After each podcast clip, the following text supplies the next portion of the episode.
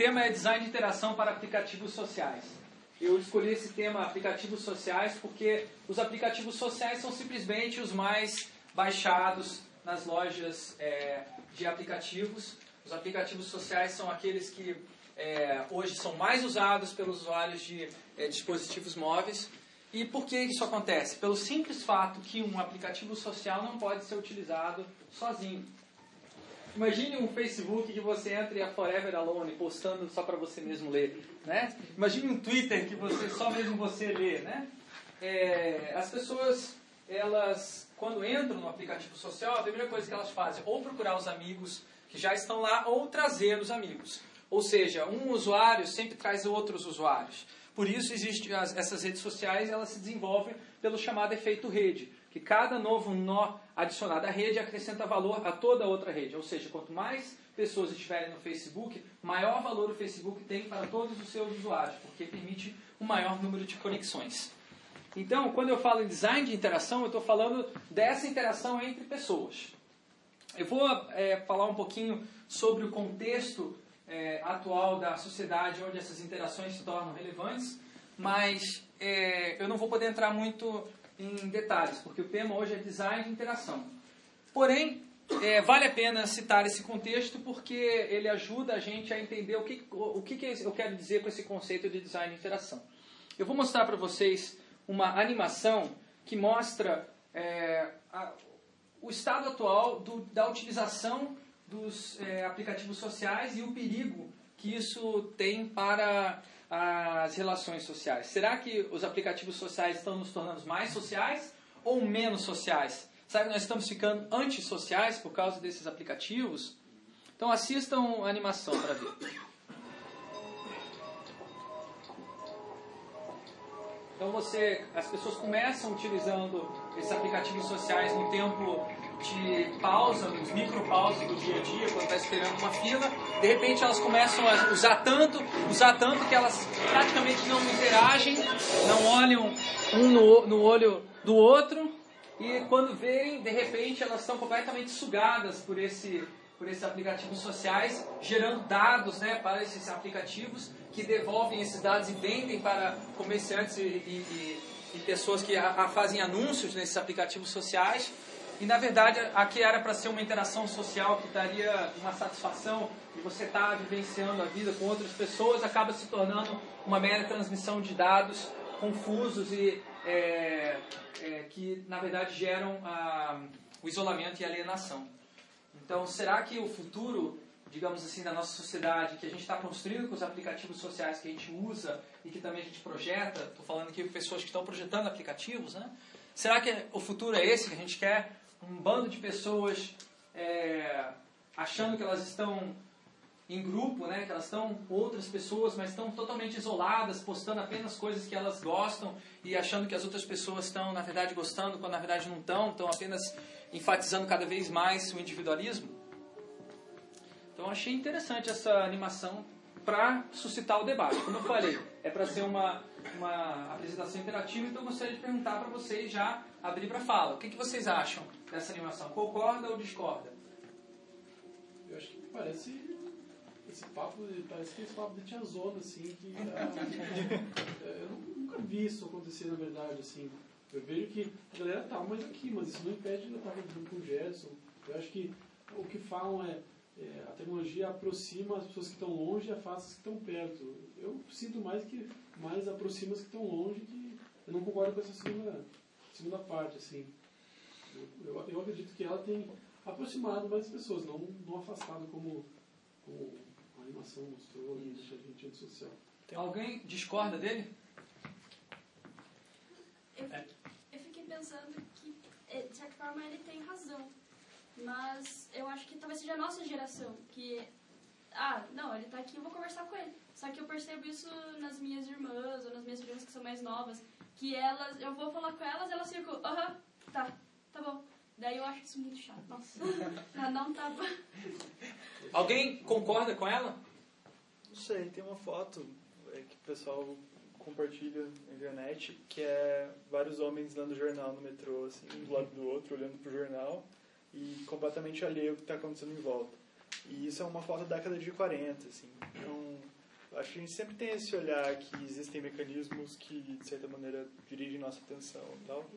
Mas eu acredito que é uma questão de geração, como você falou. Assim, cada geração vai interagir com, com essas mídias de uma maneira diferente.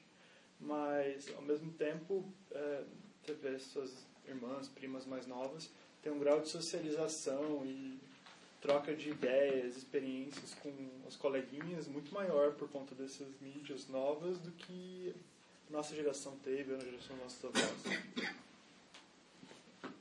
Alguém quer colocar mais um ponto sobre eu isso? Acho, eu acho somente que a diferença para o jornal é que o jornal não lhe chama, né? O jornal não apita no seu, na sua carteira para você tirar o jornal. Ah, tem isso novo. Então, eu acho que a, a, tecnologia, nesse sentido, ela puxa muito, ela requer muita atenção da gente. Requer, e a gente dá essa atenção, né? A gente, obviamente, se aproveita disso, para o bem e para o mal. E o É. jornal é uma vez por dia, né? Caso, um WhatsApp ou um Facebook, toda hora que você tem um tempo livre, você está mexendo nele, né? Então, eu acho que ele prende bastante atenção. Eu ia comentar também, da mesma maneira, continuando na expressão, o jornal são aquelas mesmas vozes que tem jornalistas, né? Já que a gente tem outro contraponto, que são pessoas talvez que relacionam, que construam coisas. Mas disso que você falou, assim, é, talvez essa questão que está denunciada aqui pelas falas é, é um- uma questão entre gerações, a que se preocupar, ou continuar fazendo tecnologia que interessa certas gerações. Eu não vou fechar essa discussão, porque eu acho que é uma discussão que valeria uma palestra inteira sobre, ou melhor, é um debate Uma sobre, uma painel, né, uma universidade inteira. Eu acho que todos os pontos de vista aqui são super válidos, super é, bem informados, mas é, o que eu vou falar hoje especificamente é que quando você cria um aplicativo social, você tem que considerar isso. Para, obviamente, as questões que são interessantes e relevantes para o aplicativo social. Mas você vai necessariamente ter que lidar com esse tipo de, de desafio. Um outro ponto também, que no vídeo, assim, entendi mais ou menos, que às vezes eu me preocupo, é assim, é, por exemplo, a gente pesquisa tudo no Google, e o Google coloca as coisas de acordo com o que a gente pesquisa, de acordo com a nossa rede de, de contatos. A gente só vai acabar vendo a mesma coisa que a gente está pesquisando, é essa alienação que a rede social também proporciona, assim, eu acho que isso torna a gente meio que eles setam o que a gente quer e eles têm um poder muito grande com isso. Esse é um ponto perigoso, eu acho. Não talvez o contato social, mas eles sabem muito sobre a gente de acordo com os nossos contatos. É, eu acho isso esse é outro ponto também muito delicado, né? Acho que isso até trouxe para uma outra, uma outra dimensão, mas eu não vou poder abordá-lo aqui na, na palestra. O que eu vou abordar é o seguinte: vocês podem criar aplicativos que talvez não tenham o mesmo número de usuários que é, os aplicativos da Google ou da, da Facebook têm, mas de repente consegue já mostrar que é possível você ter interações sociais com outras pessoas sem necessariamente ter que vender todos os seus, ou dar todos os seus dados de graça para essas grandes empresas, né? Perder a sua privacidade, que é um dos grandes, grandes dilemas que tem hoje no, nas redes sociais, né? Inclusive, o, só para citar a máxima disso, né? O Mark Zuckerberg falou que a privacidade, privacy is dead, né? A privacidade já era o conceito. O que eu quero mostrar é que a gente pode discutir muito, mas os designers de interação eles não discutem somente, falam como os sociólogos, antropólogos, psicólogos, comunicólogos. Eles também fazem. Eles discutem pela criação de projetos. Os projetos também podem ter um comentário e ser uma maneira aberta, digamos assim, um comentário aberto para as pessoas tomarem diferentes interpretações a partir do projeto. Então eu vou enfatizar aqui a resposta para esses desafios que o design de interação dá, que é o, um exemplo claro, clássico, né? É o Social Mobiles, que é um projeto onde foram criados vários eh, celulares, dispositivos mesmo, em protótipo, que incentivam uma interação social, eh, na verdade desincentivam a interação antissocial. O exemplo é o primeiro exemplo que vai mostrar, né, o Somo, que é um, um celular é, criado pelo Crispin Jones e a IDEO, que é uma das grandes pioneiras aí do design de interação. É, a interação consiste em, se uma pessoa estiver falando mais alto de um, do outro lado da linha, de um lado da linha, a outra pessoa que está ouvindo recebe um choque elétrico. Se você gritar, a outra pessoa vai receber um choque elétrico. Isso vai se, se dar na prática. Don't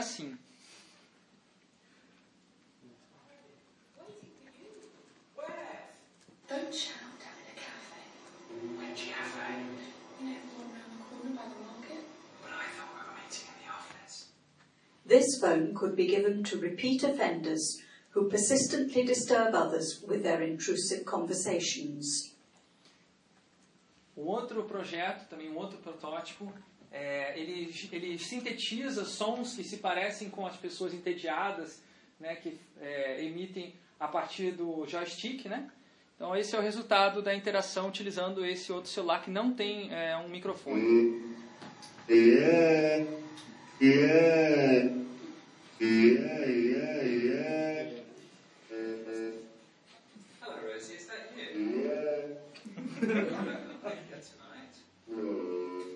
Tomorrow? Yeah, About 2.30? yeah, Mm, we could meet at Bar Italian. yeah, Uh, how about the cafe at the National Gallery? yeah. Okay, I'll see you then. Bye. When two Servo 2 handsets are used on both sides of a conversation, a new language Então uma nova língua emerge, né?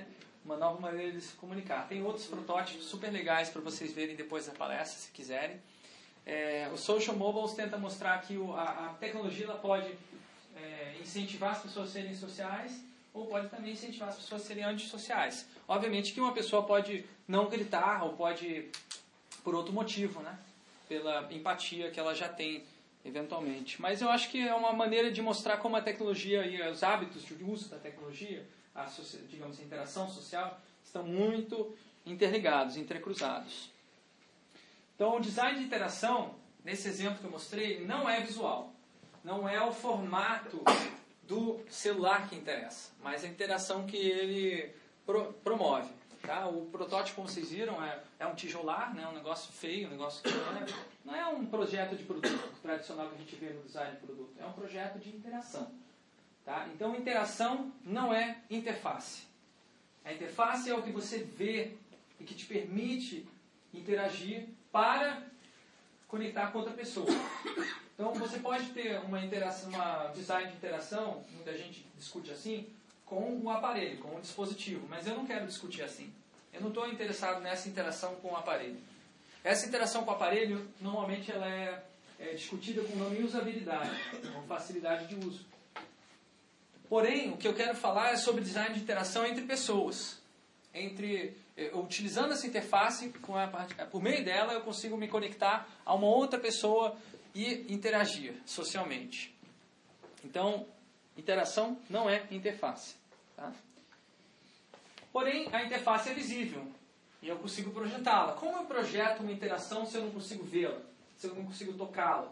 Se é uma coisa que se, ah, acontece ao longo do tempo, né?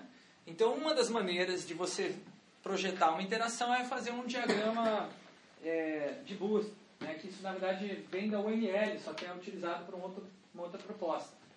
Numa, na primeira, esse aqui é, é uma, é uma, um diagrama que eu fiz sobre o mercado pago, que é um intermediador de negociações financeiras, oferecido pelo Mercado Livre, desenvolvido pelo Mercado Livre. No primeira, na primeira carreira você tem um comprador, que ele pergunta se o vendedor ele aceita mercado pago, o vendedor confirma, confirma o meio de pagamento, o comprador paga o mercado pago, o mediador, que é o mercado pago, confirma o pagamento, o vendedor envia o produto, o comprador recebe o produto, verifica se está tudo ok e libera o pagamento. Ou se não liberar o pagamento, ele vai é, iniciar um processo de negociação entre que o mediador vai é, interferir na negociação para que chegue-se a um acordo. O interessante é, dessa, desse diagrama que eu fiz há 10 anos e que eu olhei, falei, puxa vida, mercado pago continua o mesmo desde então. Olha só, a interface, na época que eu usava o Mercado Livre, o Mercado Pago, era web, não existia aplicativos móveis há 10 anos atrás. Né? Hoje em dia tem aplicativo móvel, tem até um dispositivo extra para ler o seu cartão de crédito. Porém, a interação é exatamente a mesma. A interface mudou, mas a interação permaneceu. Isso significa que a interação não é inovadora. Se eles mostram um novo aplicativo no Mercado Pago e fala, ah, uma nova interação. Não, é uma nova interface. A interação continua a mesma. O que não é ruim, porque o Mercado Pago até que funciona bem. Porém, quem quer criar um novo aplicativo, quem quer inovar, precisa descobrir novas interações. Então eu vou falar agora um pouco sobre novas interações, como criar novas interações, como inovar na interação. Para isso, eu vou fazer um exemplo rápido para contar com a participação de vocês, para vocês verem que eu vou inovar, vou criar uma nova interação aqui agora, tá? Sem escrever uma linha de código. Duvidem? Quem duvidar, pode ficar sentado. Quem tiver fé, quem tiver fé e quiser participar, levanta, fica em pé, tira o seu celular do bolso, desbloqueia ele, tá? Vamos lá, quem quiser, quem quiser participar. Não, não, é, não é obrigatório que todos participem, tá? Se você se sentir, é, se sentir invadido na sua privacidade por participar desse jogo, não precisa participar, não tem problema. Agora você também não vai entender a interação de dentro. Bom, desbloqueie o teu celular, troque o celular com o seu amigo do lado e ligue para o seu próprio número com o celular do colega. Se você recebeu uma ligação, perdeu. O outro ligou. Troque o seu celular, liga para o seu próprio número. Se você não recebeu uma ligação, perdeu. Vamos ver quem ganha primeiro. E não atenda, não gaste os créditos do seu colega. Esse é meu. Não, esse é do Foi. Eu ganhei aqui, ó. Ganhou? Você ganhou. Quer dizer, é, eu liguei. E ele, e ele focou ali, tocou ali. Fazendo aqui. É, tô pro celular dele, você ligou pro celular dele que eu. Tá, então você ganhou. Porque o celular dele tocou, certo? Não. Isso, deu ninguém deu chamada fechada. É que a gente tocou em- é que a gente tocou em três. É que eu tô com o. Quem que ganhou aqui? Você tá com o celular dele, eu tô com o seu celular. Isso, Aí você ligou. Eu estava Mas alguém mais viu, vocês trocaram de daí eu ia ligar assim meio. Agora nós dois. Quem que ganhou aqui? tava sem crédito, né? Esse comeu confunde, né? Eu... Tá bom. Podem sentar-se, por favor. Recupere seus celulares originais, por favor. Dê uma limpadinha se vocês sentirem que está contaminado. Pessoal, pessoal vamos, vamos compartilhar nos comentários, então, dessa experiência que vocês tiveram. Quem jogou o jogo vai dizer agora como foi a sensação de jogar esse jogo. Por que, que é divertido? Que, sei lá, dá, você, você faz uma ligação pra você mesmo num telefone diferente do teu, sei lá. É diferente. Tipo, o que, que é diferente? A interface. A interface é diferente? A interface é diferente? É o O jeito meu que eu. É... Mas é uma experiência O que mais? O que, que você experimentou aí? Eu dele também é um Android, mas eu tive que me reconhecer um pouco. Na outra, na outra vez que a gente, que a gente jogou, é, eu errei o telefone e como eu tava com o Android, eu. Ah, como é que apaga esse número? Ah, até aqui. Eu, Eu tentei usar o histórico, tentei ligar de novo e não consegui. Olha só que interessante, gente. É, vocês experimentaram diferentes interfaces, mas a mesma interação. E uma interação né, multiplataforma. Olha só, eu criei um jogo de celular multiplataforma. Olha só que interessante, né? Com mínimos de recursos. Óbvio que esse jogo é, é uma coisa muito simplória. Mas você pode, de repente, transformar isso num jogo de verdade. Você pode usar isso como uma espécie de uma prototipação, digamos assim, é, bem low-tech, de um, um tipo de interação que você vai querer explorar com uma interface mais trabalhada no futuro. Então, eu vou dar três pontos de interações inovadoras, três é, tipos de filões que você pode explorar para interações inovadoras. Existem outros filões, mas eu acho, na minha opinião, são os que mais, mais fáceis de você explorar. Então, se você conectar pessoas ou empresas distantes, você pode ter uma interação inovadora. Quando eu falo distância, pode ser distância geográfica, mas pode ser distância semântica também. Por exemplo, é, eu posso estar muito mais próximo de uma pessoa que mora no norte do Brasil, porque eu compartilho certas ideias, do que uma pessoa que é meu vizinho no meu bairro, onde eu moro.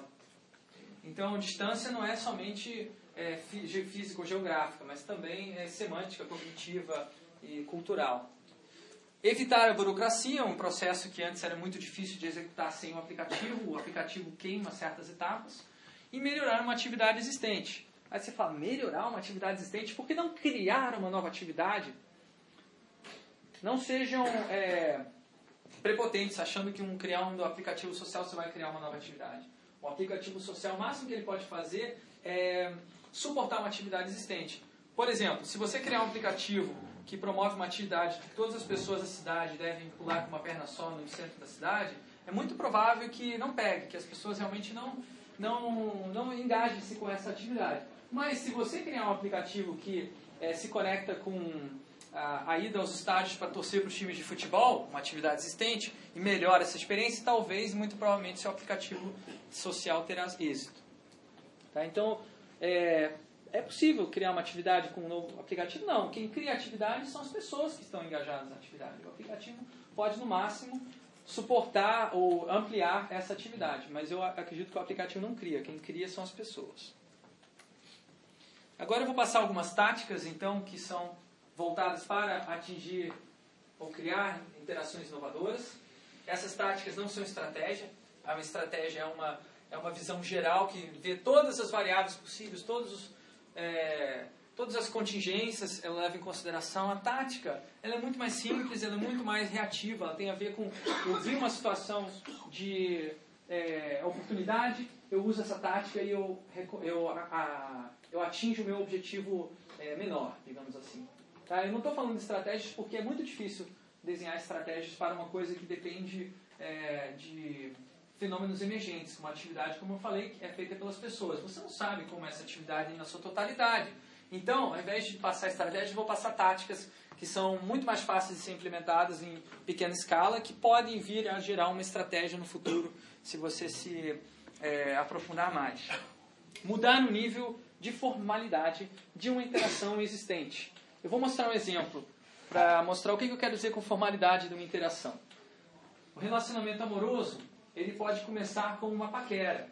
E gradualmente vai aumentando a formalidade. Uma ficada, um namoro, de repente já põe uma aliança e vira noivado. Quando você menos espera, já se casou e está preso oficialmente por regras e leis da sociedade. Né? Essas mesmas regras e leis serão levadas a ferro e a fogo quando o relacionamento amoroso acabar, né, no divórcio, onde existe uma relação ultra formal. Não existe mais nada que liga as pessoas a não ser a vontade de ficar distantes uma da outra, né? Então, eu vejo como uma progressão da formalidade, né, da paquera até o divórcio. Nessa atividade de relacionamento amoroso, você pode ter também uma mudança através de um aplicativo social que vai formalizar ou informalizar uma dessas, um desses níveis. Tá? Então ele vai mudar o nível da formalidade dessa interação. Exemplo aí em voga, o Tinder. Né? O Tinder, para quem não conhece, é um aplicativo né, que você permite encontrar pessoas interessantes né, nas suas é, imediações. Você vê uma foto da pessoa, você não vê informação nenhuma, você diz se você é, se interessa, se achou interessante aquela pessoa, se você... Não, não, não quero mais ver essa pessoa aqui não. Tá? Se a outra pessoa fizer o mesmo ato recíproco, né? Puxa, gostei, achei interessante, quero conhecer essa pessoa. Né? O aplicativo fala, it's a match, né? Fala que vocês combinam, vocês dois estão interessados no outro. E de repente ele abre uma, uma, uma, uma caixa de mensagens, as pessoas podem mandar uma mensagem para outra. O problema é que o Tinder, ele informaliza a ficada, né? Então vai logo direto ao assunto, pula todas as preliminares, todas as conversas de, é, de conhecer a outra pessoa e já vai logo perguntando, né? É muito comum as mulheres estão reclamando que os homens já começam a pergunta de, com mensagem do tipo, você gosta de anal? Então eles vão, vão direto ao assunto. Né? Então os homens aí estão mal na fita com, do Tinder aí, tá? As mulheres estão saindo do Tinder e está sobrando só homem. Porém, as mulheres também têm os seus momentos aí de, é, comportamentos antissociais, né? O Lulu é um outro aplicativo que permite que você ranqueie, avalie o homem com que você ficou ou, num determinado dia, né? Para quê? Para dar subsídios para a paquera da sua amiga.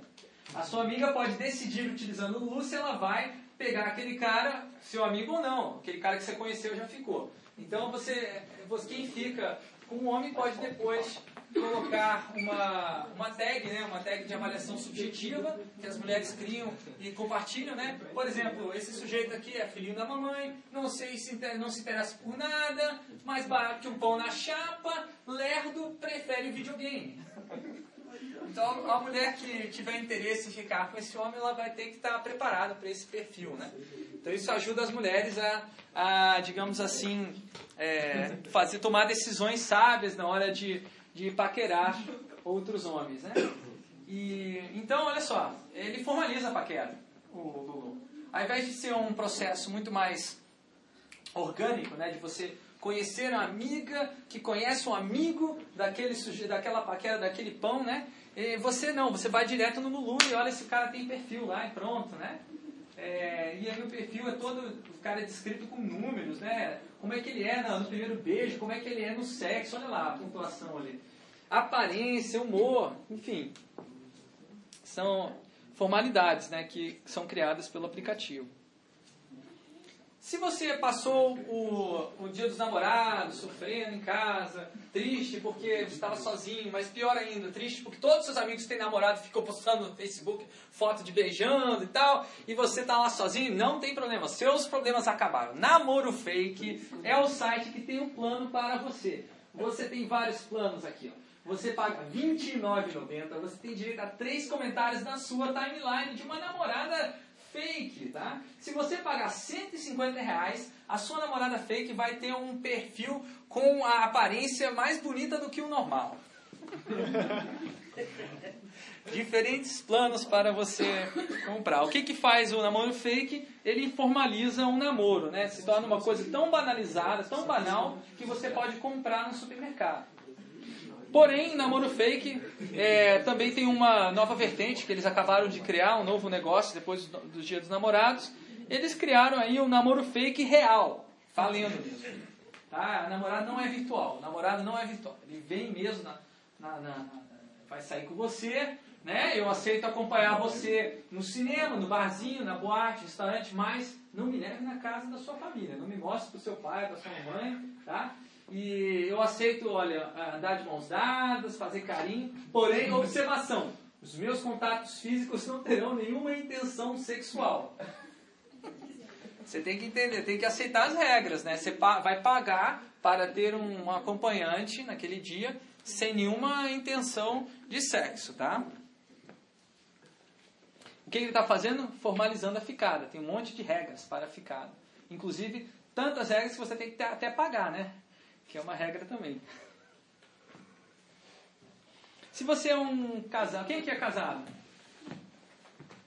Bom, pouca gente. Se você é casado, seu namoro, o seu casamento, ele já caiu no, no, no lugar comum, nada acontece de novo, e você está afim de apimentar a relação, baixa o aplicativo 69. Né? O aplicativo 69, ele vai te dar várias ideias de onde você pode ter sexo com seu cônjuge de maneira um lugar inusitado, né? Ele te dá uma lista aí de 69 lugares inusitados para ter sexo com seu cônjuge. E cada vez que você conseguir o feito, você vai marcar, né? Como se fosse uma espécie de um jogo. Então, se você tiver sexo na, na, na fotocopiadora, você marca. Se tiver sexo durante uma reunião de família, você marca. Se você tiver sexo na, na cabine de telefone, você marca. Né? Então, é uma maneira de apimentar a relação criando objetivos. Né? Porém, o sexo acaba se tornando uma mera formalidade para atingir mais pontos nesse jogo. Né? O que, que é? É uma unificação isso do sexo. Você não concorda, não?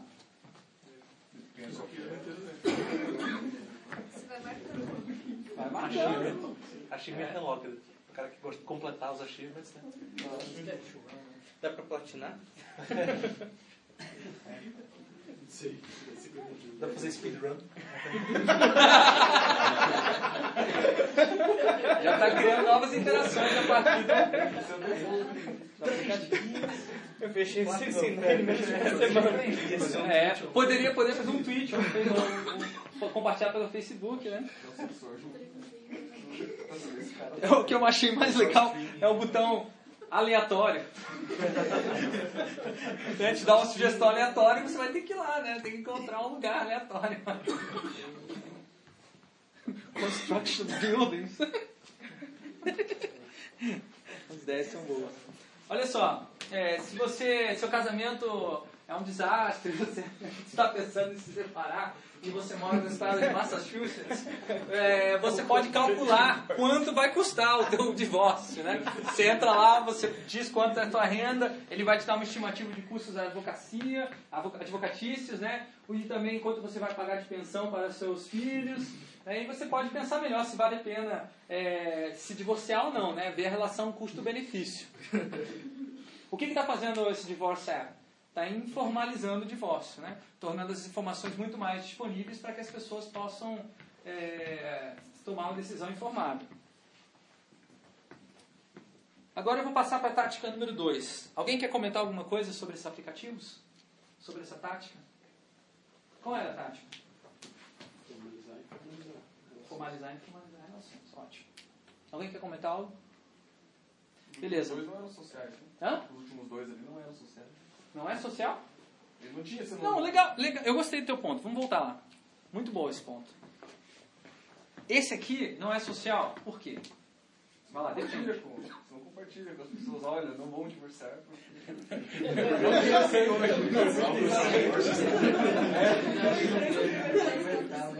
Sua atual Não vai esposa adicionar curtiu. Vai adicionar uma lista de casados pra saber. E no outro? E no outro? Não é social esse aqui? Ah, você não vai adicionar as pessoas. Isso as pessoas têm acesso Mas se aos for compartilhamentos. cinco pessoas no elevador.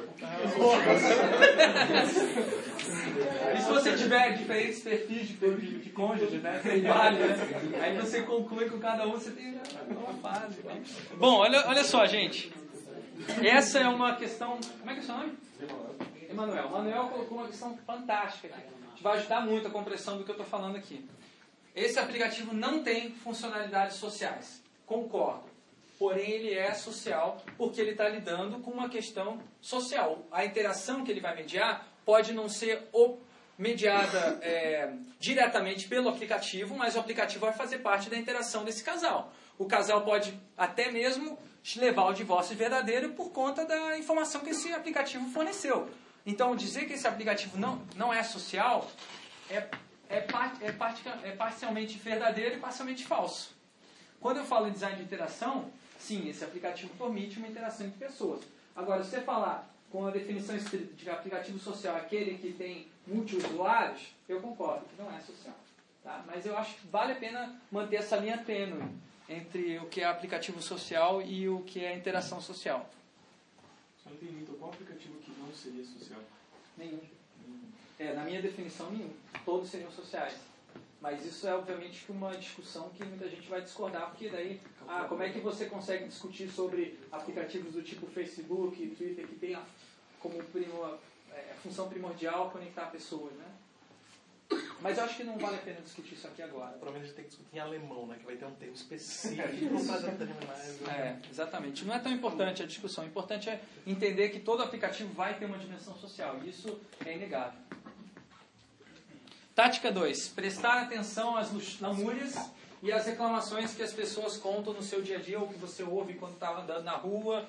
Tá? É, isso é uma fonte de é, informações e de ideias para novos aplicativos tremenda. Tá? Pode ser que você ache chato, pode ser que você não goste de ouvir pessoas reclamar, mas eu te dou a dica. Preste atenção daqui para frente que você vai descobrir ter ideias muito interessantes. Eu vou mostrar um caso rápido aqui do Samamba versus Sky. Alguém conhece? Alguém conhece o caso do Samamba versus Sky? Gonzato, você conhece esse caso? Pô, me decepcionou, cara. Você não é tão da, da velha guarda assim quanto eu pensava. Tá bom, o caso do Samamba vs Sky é antigo, tá? Denunciando a minha idade aí, 2007. Bom, ele vai explicar o que, que é. Vai lá, Eu Samamba. sou cliente da Sky, que eu contratei lá em Manaus, porque era o único que tinha o Brasileirão. E eu trouxe ela aqui para São Paulo agora que eu mudei. Precisava esperar até agosto para cancelar e não pagar uma multa para eles. E agora eu vou mostrar para vocês um dos mais novos sucessos da novela brasileira, que é Cancelando a Sky.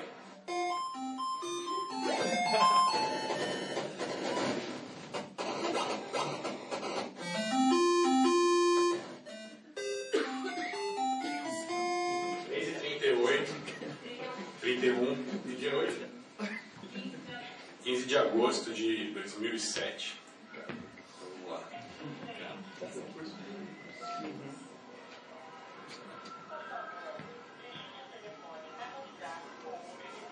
Telefone cadastrado com DDD. Por favor, aguarde. Estamos transferindo sua ligação para a equipe de atendimento. Para sua maior segurança, sua ligação poderá ser gravada. É, é o que eu tô fazendo. Nossos ramais estão ocupados. Ah. Por favor, aguarde. Você vai ver quanto tempo. Ah, 10 para as 4. Bom, eu já fui na padaria. Deixa eu ver uma mãozinha aqui. Já vou jogar um videogame. Vamos esperar para ver se a Sky atende, né? Eu tenho aqui uma mecha de cabelo branco que apareceu depois disso. Eu que cancelar o primeiro ponto adicional. Aí agora, agora para cancelar esse outro, eu já estava preparado, eu já sabia que ia ser uma novela. Eu já fiz uma meditação de 30 minutos antes de ligar para cá. Entrei. Fácil ele está trabalhando para reduzir esse tempo de espera. Não é o habitual da Sky ter um atendimento demorado. Mas peraí, quando eu quero comprar pay-per-view, realmente, vocês me atendem rapidinho. O, o que eu, o que eu não entendi é isso que você falou. Se não é falta de funcionário, então por que quando você liga diz que todos os funcionários estão ocupados? Não, não é falta. A gente está recebendo um número maior de ligações do que era esperado. Nunca houve tanto cliente assim. Uai, então precisa mais gente. Então, é, você está cobrando gente teve por assinatura, né? Foi uma falha realmente uma Não, e- então, mas ó, isso é, isso é subjetivo. Você acha isso, eu não acho. Porque, tipo assim, eu nunca fui tão maltratado por uma empresa. Nunca, em nenhuma, nenhuma empresa de nenhum setor. Eu acho assim que isso aí é, é na escala na escala Pol Pot de desrespeito ao ser humano, ela atinge o número 10, que é o máximo, assim, tipo, eu acho muito desrespeito. E Agora a minha ligação já atingiu 57 minutos e 18 e 19 segundos. Eu agradeço demais sua boa vontade, mas eu quero cancelar. Então, a história do Samamba se estende por sete episódios. Demorou quase um mês para conseguir cancelar o, o serviço da Sky. Tá? É, um, é um caso bem interessante que, obviamente, gerou várias mudanças na maneira como as empresas atendem os consumidores no Brasil. O Samamba foi contratado para dar uma consultoria para a Sky, né? E outras empresas melhoraram seus atendimentos, né? Na- mas na Holanda eu encontrei o- uma coisa que, na verdade, vai muito além disso, né? Melhoria, mas realmente é, utilizar isso como uma oportunidade de negócios, né? Uma- um aplicativo chamado Observe App, né? Que é um aplicativo que, na verdade, ele terceiriza ou ele toma para eles as dores de cancelar qualquer serviço que você pode ter na sua casa, né? Então ele quer cancelar o seu serviço telefônico, a conta de luz, qualquer coisa, você já só digita os seus dados é, uma vez só e ele vai cancelar em todos os provedores de serviços para você, tá? Obviamente pagando uma taxa para eles, né? Para eles é, tomarem esse custo de administrativo. Então achei um aplicativo bem interessante que surgiu obviamente das reclamações das pessoas de, da dificuldade que é cancelar contas na Holanda, que é até pior do que aqui no Brasil, né? Eu tive recentemente que cancelar algumas contas, né? Demorou tanto que eu até voltei para o Brasil, tive que fazer uns processos aqui, aí não podia mais fazer porque tinha que estar na Holanda. Foi bem difícil mesmo. Tive que uma amiga minha ligar para um provedor e fingir que ela era minha namorada e estava morando lá e tal. Foi bem difícil mesmo para conseguir esses cancelamentos, mas deu certo. E aí no Brasil temos aí um exemplo também de reclamação em massa, que é o panelaço, né? Essa manifestação aí de bater, bater panela na janela durante o pronunciamento da presidenta Dilma ou do ex-presidente Lula. Quem é que bateu panela aqui? Levanta a mão. Ninguém bateu panela?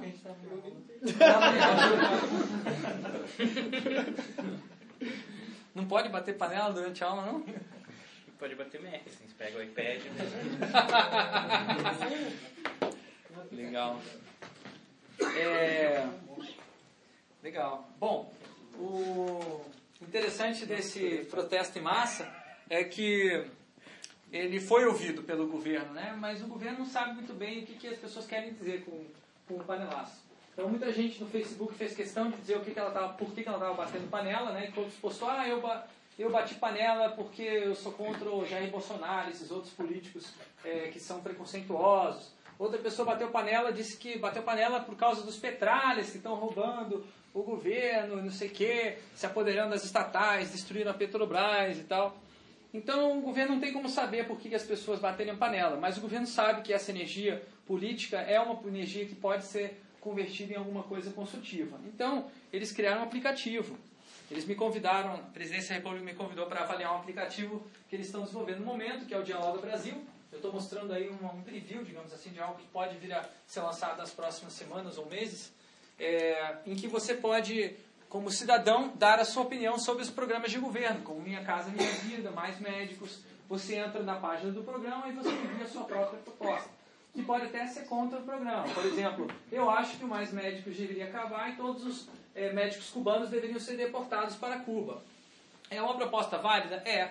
Então as pessoas, outras pessoas vão poder votar nessa proposta. Se ela for mais votada, o Ministro da Saúde vai ter que dar uma resposta pública dizendo por que, que o Mais Médicos vai continuar ou não vai continuar. É uma maneira do governo, digamos assim, envolver a população e fazer os, gover- os governantes, né, os, os ministros, gestores, sentirem mais, serem obrigados a sentir mais a pressão da opinião pública. Tática 3. Escrever histórias dramáticas. Quando você cria um aplicativo, a melhor maneira de você pensar como que essas interações vão se dar, eu já mostrei o diagrama, mas eu acho que essa maneira ainda melhor do que o diagrama é escrever uma história sobre esse aplicativo. Existem vários formatos para escrever histórias, você pode escrever textualmente, mas eu ainda acho que o vídeo é melhor para lidar com interações sociais. Eu vou mostrar um exemplo aí que, na verdade, já pedi para o Arthur espalhar por você, entre vocês, que é o Somebody. Quem é que assistiu esse vídeo aí? Levanta a mão, por favor. E aí, o que, que você achou? Fala aí. Do vídeo ou É, do, do vídeo. aplicativo? Não, do aplicativo também, pode ser. Tá, o aplicativo não inteligente pra gente usar aqui, né? Mas esses dias, inclusive, eu recebi um pedido, assim, tipo, pra eu entregar uma mensagem. Recebeu mesmo? Recebi um pedido. Caraca. E onde que era a pessoa? Eu não, eu não lembro se... Era o Arthur? Não, era uma pessoa que eu vou chegar atrasado na assim. aula. Mas eu tava, tipo, no meu quarto, assim, à noite, daí apareceu, daí eu assim, oxe, o que que tá acontecendo? Mas não tinha o local, não? Não, eu não, eu não lembro que local que era, mas era um negócio, tipo, distante o suficiente pra não ser possível, Ah, assim. entendi, entendi. Legal, legal. É, esse aplicativo só funcionaria se realmente todo mundo tivesse. Vocês podem combinar aqui entre vocês que aqui no, no BPID todo mundo vai instalar o Somebody, daí vai funcionar. Vai ser bem interessante. Como é que funciona a interação? Então, uma pessoa manda, quer mandar uma mensagem para uma outra, mas quer que essa mensagem seja humanizada, a entrega dela. Então, uma outra pessoa desconhecida vai entrar no meio dessa interação, como você descreveu. Por exemplo, qual é o seu nome? favor? Henrique. Você? O Vitor. Henrique não conhece o Vitor, suponhamos. Eu quero mandar uma mensagem para o Henrique. Eu mando a mensagem para o Henrique, mas o sistema desvia para o, o Vitor. Então o Vitor recebe uma, mensagem dizendo assim, olha, tem que entregar uma mensagem para o Henrique, está a um metro de sua distância, tá? o Fred que mandou, você pode ler para ele. Aí você lê em voz alta a mensagem, tá? E daí o Henrique ele pode dar uma avaliação ao Vitor e dar uma nota para ele pela entonação de voz, pela emoção que ele colocou, tá? Como entregador de mensagens. Vamos ver o que acontece nessa interação quando essa moça recebe uma mensagem no restaurante. Esse é um trecho do filme que tem eh, mais de 10 minutos, então só vou mostrar essa- esse exemplo, mas é divertidíssimo.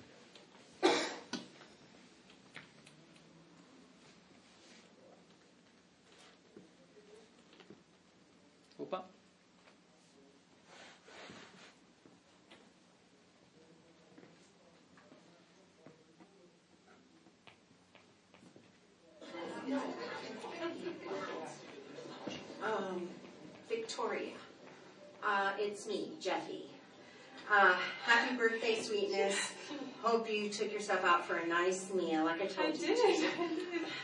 I give anything to be free and sitting across from you holding your little hand. It says, "Don't hold your hand. Um, My sweet, sweet Vicky, you are the light of my life. Lord knows I've made mistakes, but loving you is the rightest thing I've ever done. I ache for you. I want you. I want you as much as any man has ever wanted a woman. And so I kneel before you with a question. Victoria, Beth,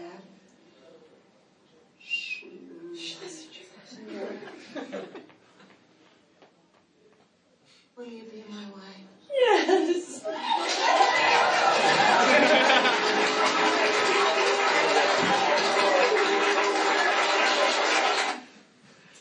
Eu achei super interessante essa interação proposta pelo Sambari. O filme, obviamente, ele está fazendo um comentário também sobre aplicativos sociais, que é um comentário que você pode entender como uma crítica às interações ridículas que os aplicativos sociais estão nos propondo, mas também uma, um convite a pensar outras interações ridículas que talvez as pessoas queiram ter também, porque passar ridículo também faz parte da vida. É, Quando o assunto é história dramática, a interação acaba sendo a expectativa de dramaticidade? Como é que isso se enquadra dentro desse aplicativo específico? Eu acho que o drama não pode ser projetado da, da maneira assim. O drama pode ser projetado porque existem novelas, né? Mas é, no caso de um aplicativo social, você não garante que a pessoa vai realmente viver um drama, né? Mas até de uma certa maneira você pode incentivar. Por exemplo, eu acho que o Orkut, né, para aqueles que são da, é, do paleoceno, da internet, é, vão lembrar que o Orkut causava muitos ciúmes, né, e muitos dramas de relacionamento, porque todas as mensagens eram públicas. Não é que nem o Facebook, você manda mensagem e vai na caixa postal do estudante. É como se fosse todas as mensagens no mural, entendeu? Então era o scrapbook chamado, famigerado. Você tinha que ficar entrando no, face, no Orkut toda hora para deletar as mensagens que você recebia, porque de repente uma mensagem podia ser difamatória ou podia criar problemas com a sua namorada, que estaria vendo o teu scrapbook diariamente. Né? Então se ela visse antes de você e fosse uma mensagem é, que gerasse ciúme, você estava lascado. Por isso que o Orkut foi um dos grandes sucessos de acesso da internet aí no começo, né? Bom, esse aqui é um outro aplicativo, que é o Tiller, que é um aplicativo para homens fazerem amigos com outros homens. Amizade. Então entendam mal. É não sexual, tá? Encontros não sexuais. Tá? Então, vocês vão ver o que acontece com esses dois colegas aí, dois rapazes que se encontram a partir, marcam o encontro a partir do Tiller.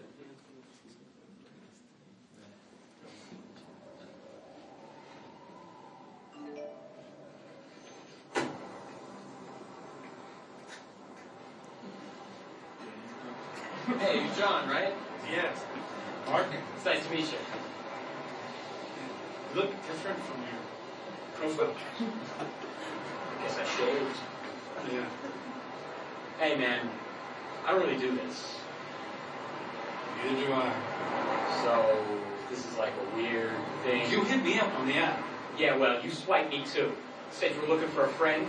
Everyone's looking for a friend on Chiller. Chiller's the only non-sex based mobile app that instantly connects chill dudes with other chill dudes in the area. yeah, thanks. I've seen the ads too. Chiller is the world's largest non-sexual mobile network of rad dudes who love hanging out. You know, man, I don't need this. Good luck finding another bro who's around and down to kick it. You think you're so chill, but you're not. You're just like all the other guys on Chiller. Eles começam a brigar, né? É, eles, na verdade, estão encenando uma briguinha para, digamos assim, dizer um ao outro de uma maneira indireta que eles não estão ali para um relacionamento amoroso de orientação sexual é, é, específica, né? Eles estão ali para simplesmente fazer uma amizade.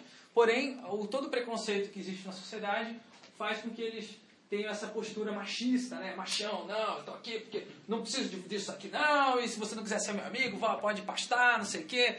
Então, na verdade, é essa negociação aí que, que aparece nesse vídeo, né? Depois eles acabam é, amansando, acabam virando bons amigos, tá? E vão jogar videogame junto. Mas é, o filme eu achei fantástico, porque ele mostra uma interação projetada por um aplicativo sem mostrar em momento nenhum o próprio aplicativo. Perceberam isso? Não apareceu a interface do aplicativo. mais apareceu a interação. Ficou muito claro. Você pode até imaginar pelas descrições que eles falaram, ah, você me, me you swipe me and you swipe me too, né? Você fez aquele movimento do Tinder, né? Então é muito parecido a interação com o Tinder. Então você já faz a relação, já imagina como é a interface, mas não precisa entrar em detalhes. Esse tipo de vídeo pode ser uma ferramenta muito legal de ser é, produzida quando você está criando um conceito de novo aplicativo. É, você não precisa ter muitos recursos, você pode fazer um vídeo desse até em duas horas para testar o conceito de interação e levar ele para ser avaliado por uma outra pessoa que seria um cliente potencial, um usuário potencial. Esse usuário vai ver o vídeo e vai, você pode perguntar: você se vê nessa situação?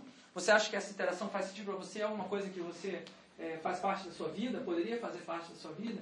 Então você pode avaliar o conceito de um novo produto com custo muito baixo, sem precisar escrever uma linha de código, sem precisar desenhar uma tela. Mais simples ainda do que o vídeo é um storyboard ou uma história em quadrinhos, né? Você descreve essa interação, como ela se dá ao longo do tempo, quais são, em que lugar que aconteceria, quais seriam o tipo de pessoas, o que, que elas falariam, numa historinha que é, pode ser feita com desenhos, é, com capacidade de desenhar muito, muito rudimentar. Né? Não precisa ser um desenhista para transparecer o conceito do aplicativo. Tática número 4. Buscar inspiração no tempo de entretenimento. É meio cruel essa tática, porque eu estou sugerindo que vocês, digamos assim, sacrifiquem aquele tempo que você tinha para fazer nada, para é, consumir qualquer tipo de porcaria que a indústria cultural te oferece, para você desplugar, desconectar no seu momento de diversão, né? Eu estou sugerindo que você transforme esse momento num momento um pouco mais produtivo. É meio cruel porque, na verdade, a, competição por aplicativos é cruel, né? Você está competindo com o mundo todo nessas lojas de aplicativos. Então, você pode negar essa tática, pode não concordar comigo, eu respeito e até admiro, porque eu gostaria de ser assim, não consigo. Mas o fato é que eu vou contar um pouco dessa tática que eu venho utilizando aí, muito mais recentemente, né, para é, descobrir novas interações, se inspirar por novas interações. Então, jogar jogos né, e brincar de, com brinquedos antigos pode te dar inspirações para novos aplicativos. O, os kits Legos, né, vintage, aí nessa, nessa imagem aí, uma, uma caixa de Lego antiga, ele inspirou vários arquitetos e engenheiros hoje em dia a utilizar arquitetura modular. Né? Hoje em dia é muito comum na, na modularidade, na arquitetura e na engenharia. Graças aí a esses jogos que, de montar, não só o Lego, mas outros, que são documentados nesse livro Architecture on the Carpet. Outro exemplo aí mais recente é o, o Doom, né, que inspirou o massacre numa escola em Columbine, ou seja, a inspiração pode ser também negativa. Né? É, o interessante é que os, as crianças, nesse caso, elas jogavam Doom e um dia tiveram acesso a armas resolveram fazer a mesma coisa na escola, é atirar em todos os seus amiguinhos, como se fosse no jogo Doom, né? No Brasil tem também aí o exemplo do V de Vingança, que acabou inspirando né, o V de Vinagre, que é um jogo, um aplicativo para Android, que foi lançado justamente na época das manifestações de 2013, como uma, uma forma de protesto, aí, a maneira como a polícia repreendia né, os manifestantes, recolhendo é, e aprendendo, prendendo, às vezes, pessoas que tinham é, uma garrafa de vinagre. Você fala, o que, que tem a ver o vinagre? Quem não foi na manifestação não sabe, né? O vinagre era utilizado para aliviar os efeitos maléficos da, do gás, da bomba de gás de fumaça, né? Bomba de gás lacrimogêneo, melhor dizendo. Então aí pode ver que o rapaz está utilizando aquela máscara do Guy Fawkes, né? Que é a, a, a marca registrada do personagem principal do V de Vingança e fazendo também a conexão aí com aquele acontecimento durante a manifestação.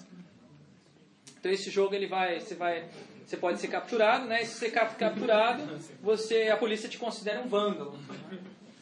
149, né? Foi preso com 149 garrafas de, de vinagre.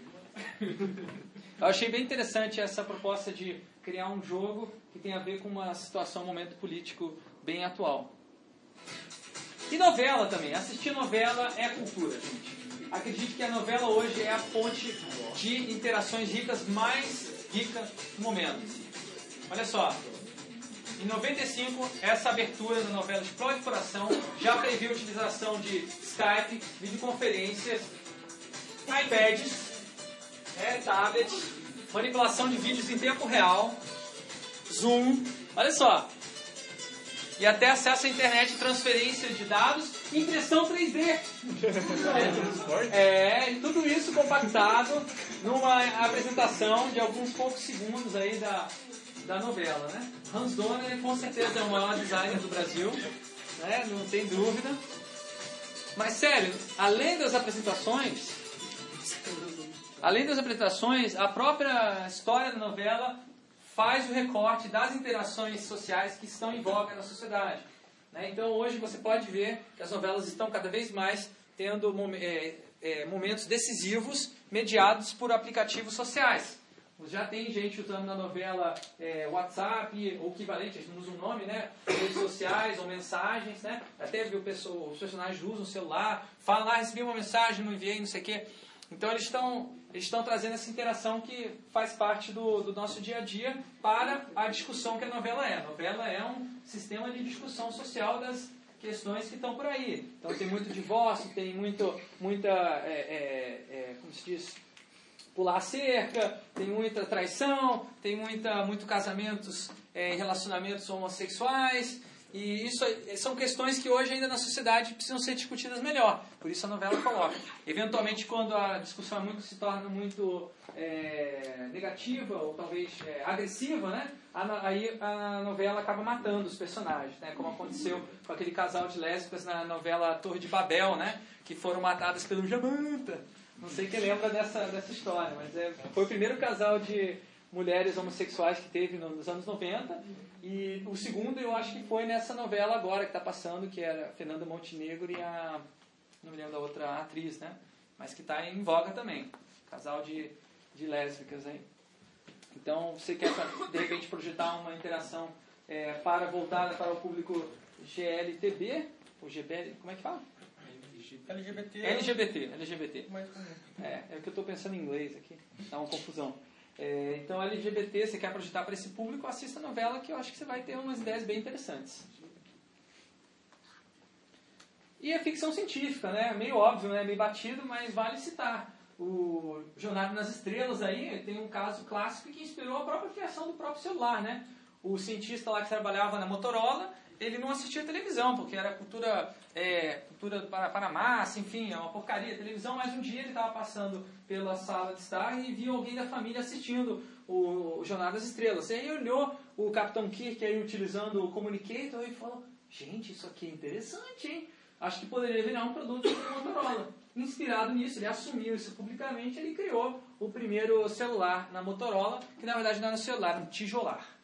Né? Um negócio bem é, grandão assim, que depois acabou, demorou uns 15 anos mais ou menos para a Motorola copiar o formato também do, do Communicator, né? utilizando o Flip, né? aquele, aquele Razor, né? que foi um modelo super famoso da Motorola. Também já estava inventado aí na época do, do Jornada nas Estrelas. Então, se você quiser saber como é o, como é o presente da sociedade, assiste Jornada nas Estrelas 70, 20, 30 anos atrás, você vai ver um monte de coisa que hoje é, é tecnologia do dia a dia, né? E aí, por último, quero mostrar um exemplo aqui da casa, né?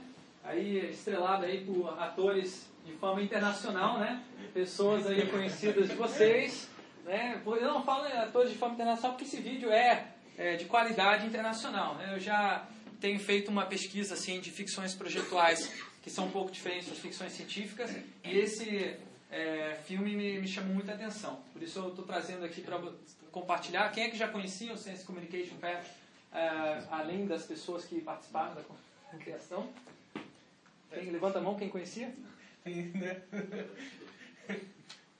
Tá bom.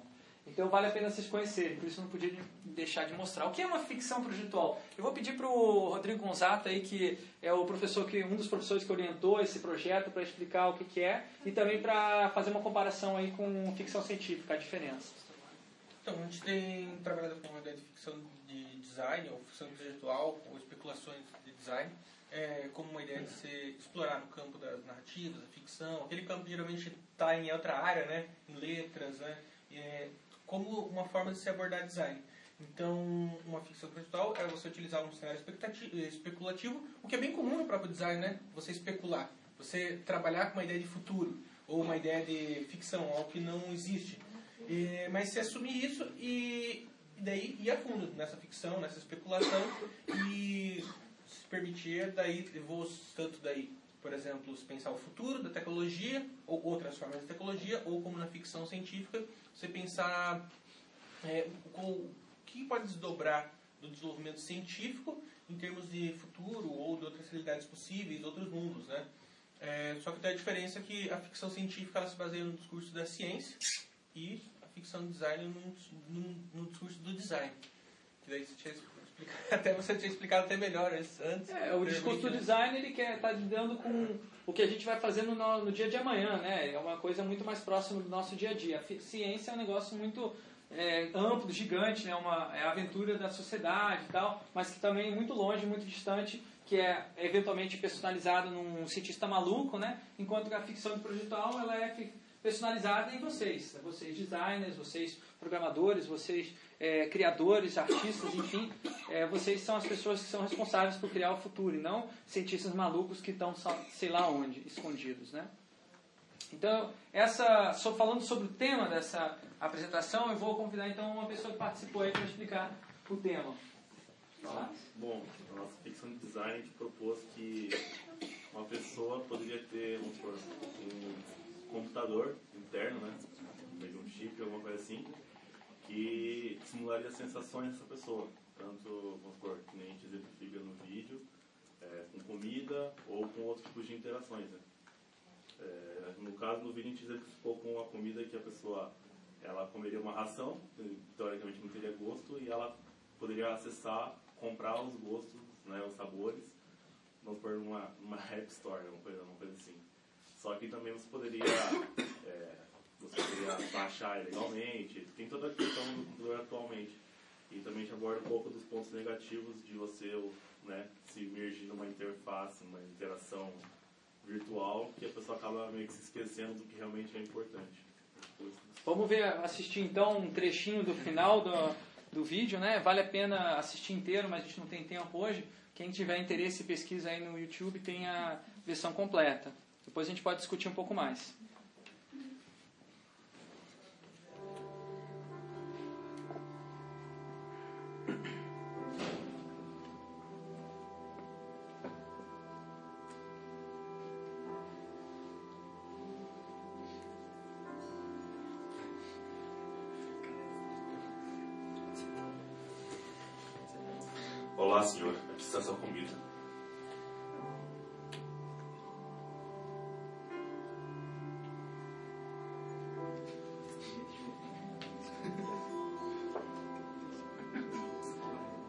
De ajuda, senhor. Não, obrigado. Aqui estão os seus 2%.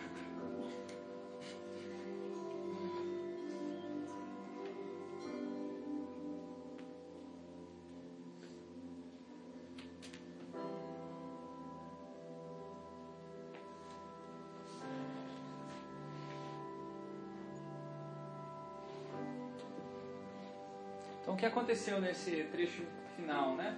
O sujeito que estava dentro da casa comprou, encomendou comida, mas tarde demais. Ele já estava quase caindo desmaiado ou até mesmo morrendo. O filme não deixa isso muito claro, né? E eu acho bem legal porque é, deixa você pensar, imaginar, digamos assim, o que, que aconteceu. Mas ele mostra, faz uma construção da história desse sujeito que ele chegou a esse ponto porque ele ficou é, utilizando demais os inibidores, que são umas funcionalidades que é, sobrepõem os, digamos assim, estímulos do próprio corpo para a fome, para o sono, para a dor. Né? Esses inibidores permitem que você não sinta esses estímulos, porém, quando você acaba o inibidor, acaba o seu efeito, você sente uma força da, do seu corpo muito mais forte do que anteriormente. Ou seja, essa, esse essa ficção projetual, para mim, ela me fala muito sobre a desconexão que, entre o nosso corpo né, e nossas pessoas. A gente praticamente ignora o corpo, né, porque a gente fica o tempo todo buscando inibidores para as nossas necessidades, para que a gente não sinta elas.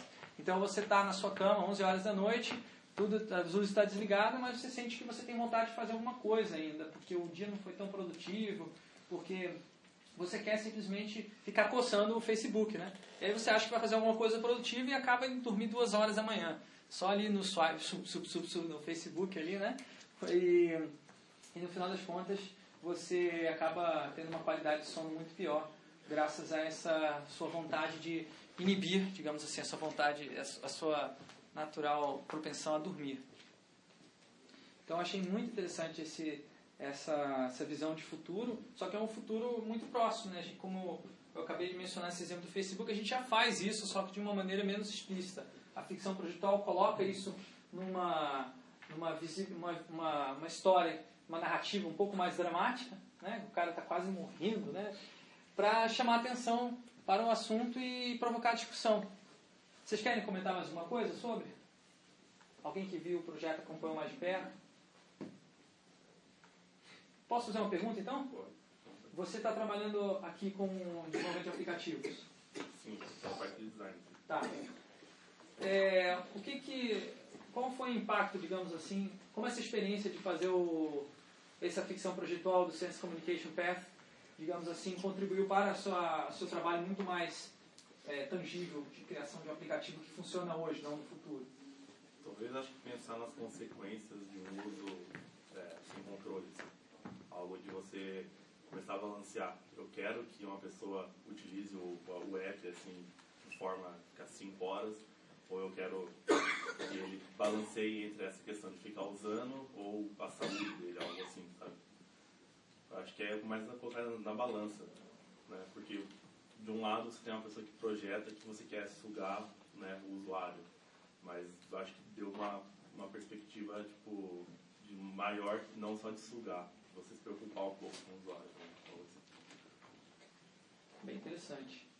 É, esse, esse dilema, né, na verdade, que os desenvolvedores têm, muitas vezes é ignorado. Né? A pessoa, na verdade, não é um dilema. A pessoa acha que já vai partir de uma ética baseada no, na, na, na, na lucrabilidade, lucratividade do aplicativo. Quanto mais tempo a pessoa ficar, mais oportunidade de mostrar propaganda, mais, mais oportunidade de vender algum tipo de produto. Não importa se a pessoa vai, é, digamos assim, inibir as suas funções vitais, né? Ô Fred, e tu tem uma, é, uma coisa que você tinha falado já nas conversas da gente, que eu acho bacana trazer para cá também nesse ponto, é a falsa muleta do. Não, o cara escolhe o que vai fazer com a vida dele, tá ligado? Eu, eu, tô, eu tô fazendo esse meu aplicativo aqui, se ele quiser usar, é o problema dele. Às vezes a gente repassa essa, essa, esse julgamento né, pro, pro usuário, mas tem usuário que não vai ter esse discernimento né, exatamente de fazer. Então, eu criei um negócio, o cara que vai poder usar aquilo ali. Eu, quando estou desenvolvendo jogos ou quando estou dando aula para o pessoal de jogos, eu tento fazer isso para eles, né? É ético eu fazer um jogo que o cara vai jogar 18 horas por dia. É, às vezes a gente faz porque a gente acha que é esse o caminho para lucrar, mas será que não tem outros caminhos de, de lucrar sem ser destruindo entre aspas, a vida da pessoa? É, eu acho que existem muito mais referências hoje em dia para você é, estimular as pessoas a fazer, terem maus hábitos e se isentar da, dessa responsabilidade do que referências para você estimular as pessoas a fazerem alguma coisa que é bom para a sociedade, né? Existem menos referências para isso. vou dar um exemplo, é, e deve você pensar, ah, mas a pessoa pode reagir de qualquer jeito, então não interessa, na verdade, o que você faz. É, é, é livre, né? Qualquer pessoa pode interagir de qualquer jeito, você não tem influência. Tem e não tem. Por exemplo, a, as pessoas em Curitiba, quando você atravessa uma faixa como pedestre, os carros em geral não param. Tá? Em outras cidades é diferente, mas em Curitiba em geral os carros não param quando você vai atravessar a faixa. Isso assim numa, não é cruzamento, mas, mas digamos assim uma, uma faixa de pedestre no meio de uma rua onde os carros deveriam teoricamente uma escola, por exemplo, tal. os carros não param. Porém, você como projetista de rua, você pode estimular as pessoas a pararem colocando uma travessia elevada. Alguns carros não vão parar, vão passar direto. Mas esses carros que vão parar vão ter a chance de fazer uma gentileza. Porque o cara pensa, o cara que está no carro dirigindo pensa, bom, se eu for passar aqui, eu vou ter que reduzir de qualquer jeito mesmo, né? E aí tem uma pessoa passando, bom, já vou ter que reduzir a, a, a, a de velocidade, que, que não paro e não faço uma gentileza aqui? Ou seja, o, o, projetista daquela rua fez metade da gentileza, a outra metade foi feita pelo motorista. Se alguém fizer metade da gentileza, é muito mais fácil para o outro fazer gentileza. Já dizia o velho profeta carioca, né? Gentileza gera gentileza. Então, se você quer viver numa sociedade melhor, você tem que fazer aquele pouquinho que vai ser reproduzido por outra pessoa, por outro pouquinho, outro pouquinho, outro pouquinho, assim a gente melhora o Brasil. Porque se a gente for é, ter essa postura de ah, todo mundo já está fazendo errado, eu vou fazer também, ah, a gente vai cada vez pior pro buraco, né? É o que eu acho, na minha opinião, mas eu acho que respeito quem seria mais liberal nesse sentido também. Então, para concluir a apresentação, eu vou falar, vou dar uma referência aí, se você gostou de ficções projetuais, né? Ficções científicas que trabalham com aplicativos sociais e outros tipos de tecnologias, acompanhe aí o Tumblr, que eu e o Gonzato estamos fazendo a curadoria, né? É uma, um museu de futuras, é, não, melhor, um futuro museu de ficções e de projetuais e visões de futuro. Tá? É, tem vários desses vídeos aí, são curtos, de aproximadamente 2 minutos até 10 minutos. É, entra lá, coloca na sua lista de assistir mais tarde no Vimeo, no YouTube, depois abre na sua Smart TV, conecta o seu, o seu celular, seja no celular, que seja no seu momento de hora vagas. Tá? É bem divertido assistir isso, vai te dar várias ideias legais e não vai ser chato. Tá? Pode ter certeza que vocês vão achar interessante essas ficções aí. Então, o que, que você, Fred, quer dizer com design de interação? Você pode dar uma definição precisa? Posso. A minha definição atual né, de design de interação é o projeto de interação entre pessoas que ocorre por meio de tecnologias digitais ou analógicas. Eu pergunto para vocês, aquele jogo que a gente jogou de corrida do celular, aquilo ali é uma interação digital ou analógica? Ah, é? Defenda-se. Você usa as duas coisas. Mas o que era digital e o que era analógico? Ah. Era a, a, a interação que você tem com o sistema operacional e o analógico pode ser a interação que você tem com as pessoas do seu redor.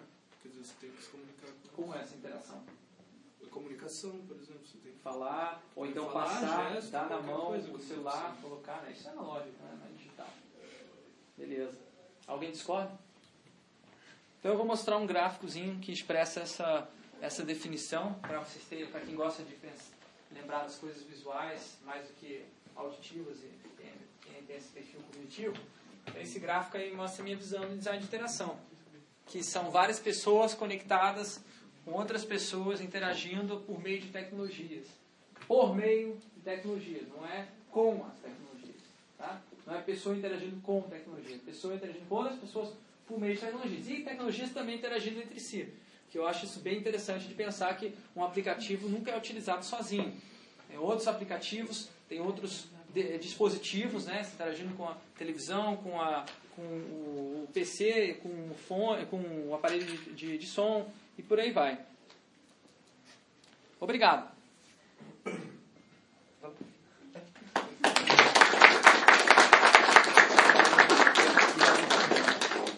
Eu vou convidar aqui para a gente agitar o nosso, a nossa área de perguntas. Eu vou convidar uma pessoa aqui que eu, foi um, um debatedor aí, é, clássico aí das minhas andanças pela vida. Por favor, Rodrigo Gonzato, sente-se aqui e me faça perguntas, então. Eu estou propondo uma interação diferente. Normalmente o palestrante abre perguntas para todo mundo, mas, e eu fiz isso durante as outras duas palestras, mas eu pedi encarecidamente a ele para vir aqui me desafiar.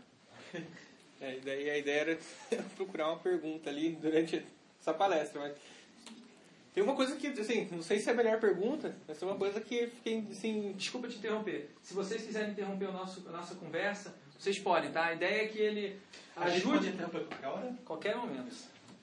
Fica à vontade. Uma coisa que me deixou bolado foi o Não seguinte... disso não, tá? É só impronto que a gente tá fazendo aqui. É, tu falou antes que as atividades, né, atividades que a gente realiza não são projetadas. Elas emergem da sociedade, mas a gente pode expandir, entrar nela. Na palestra anterior, tu falou que a, a gente estava falando de experiência do usuário, que a experiência também não pode ser projetada porque ela é subjetiva de cada pessoa. E daí no final você fala, ah, interação pode. Porque você diz a interação. daí essa pode. Por que, que pode projetar eh, eh, interação, mas não pode projetar atividade, experiência, outras coisas? Porque agora há pouco você também falou que eh, a lombada também ela não, não é garantia né, que a pessoa vai parar. Você não tem controle. na Disney lá, que você tinha comentado, ela tem uma experiência projetada toda, né? Ou em um lugar que tem um ambiente. É, eu, eu- deixa, eu- deixa eu repetir o exemplo para ficar mais claro, que foi na outra palestra da tarde, né? É, misturei. É, é, o exemplo foi que na Disney eu acredito que pode se projetar uma experiência porque você tem um controle até mesmo da, da, da que as pessoas veem, que as pessoas sentem, onde as pessoas estão, ah, até mesmo que as pessoas cheiram. Eles até projetam o cheiro dos lugares, né? Deixa eu só expandir então. Na- A gente não falou aqui sobre o a design de experiência, né? sobre o X, que é um termo muito comum que a gente usa para falar de design, é design de experiência. É, é, é, usabi- usability? Usabilidade? Exatamente, usabilidade e aí especificamente de design de experiência. E o, o, o Fred estava dizendo que experiência você não projeta, você projeta talvez as outras coisas que tem no meio para o cara ter aquela experiência, mas experiência não é somente a atividade. Tem muita coisa que acontece em volta que é da parte da experiência que você não tem como projetar. E aí sim, ele estava fazendo esse exemplo da Disney, que na Disney o cara controla tudo. É, Tem um espaço, entre aspas, fechado ali, que controla cheiro, controla isso aqui. Bom, a pergunta que ele me fez é o seguinte. Você disse que pode projetar interação, mas você disse que não pode projetar experiência Interações são projetáveis? Como é que você pode projetar a interação da outra pessoa, relação social da outra pessoa? Bom, vamos, ao, vamos voltar ao exemplo da, que você deu da, da travessia elevada. Na travessia elevada, a pessoa pode não parar, certo? Isso pode ser uma experiência diferente, certo? Mas a interação existirá. Existirá uma interação entre a pessoa que passou de carro e não parou com a pessoa que atravessou, que pode até ser uma interação levada que gerará um, um homicídio, tá? É possível. Sim. Tá? A interação vai existir entre o, o carro e a pessoa atravessando. Mas é uma interação projetada, porque eu não controlo ela do jeito que eu quero que seja. A interação projetada, ela não define o conteúdo. Você projeta que vai haver uma interação, mas o conteúdo dela, se vai morrer ou se vai haver um gesto de, de digamos assim, gentileza, é, um- é uma, é uma- algo que eu acho que não dá para projetar. Aliás, você pode projetar com variedades, né? Você pode ter várias possibilidades que você pensa e outras que você não pensou e que pode acontecer, mas você não sabe exatamente onde vai parar. Você sabe, digamos assim, a escala de possibilidades, mas você não sabe onde que o ponteiro vai parar pelas escolhas das pessoas que interagiram. Tá, então eu não consigo projetar pensando em interações. Como tem- toda interação pressupõe que seja social, né? Porque duas pessoas ou mais. Né? Onde duas pessoas mais estiverem unidas, haverá é, uma relação social e talvez interações. Né? É, se toda interação ela é social, por que, que você precisa se preocupar com ela ser social? Ah, tá, entendi. Já pulando. Tá, pulando. É outra questão, na verdade. Né? Eu falei que alguém perguntou aqui que qual o critério para definir se um aplicativo é social ou não é social. Né? Eu falei, todo aplicativo é social. Né? Então, por que pensar que algumas interações são sociais e outras não são? Né? Eu acho que eu não fiz essa distinção entre interação social e outra. Eu também acho que todas as interações são sociais. Porém, eu às vezes uso o termo para enfatizar que é uma interação social. Enfim, para talvez é, distinguir um pouco também da interação mecânica que você tem com a interface. Eu trouxe, eu trouxe essa outra questão porque então eu também não preciso me preocupar se é interação, porque isso depende das pessoas. E as pessoas por si só vão interagir com, com o ambiente. Como, por exemplo, fazer uma gentileza independente se tenha ou não uma lombada. Né? Então a questão é por que projetar. A gente tem a, a- uma, uma vontade de projetar as coisas para garantir certo comportamento ou certo resultado. Para induzir, pelo menos, né? para encaminhar. Eu não, você acabou de dizer que eu não tenho controle sobre isso. Então, o que é possível? Vou devolver agora. Projetar é a mesma coisa que controlar? Quer responder essa, Arthur? Alguém quer responder essa? Projetar é o mesmo que controlar? Acho que controle absoluto é uma questão, mas é, teu papel aí é você conseguir construir um ambiente onde existem eventos que são mais frequentes que outros eventos. Aumenta a probabilidade de determinados eventos acontecerem. E esses eventos são interessantes para o pro projeto em si. Né? Então o projeto é sempre uma, uma probabilidade.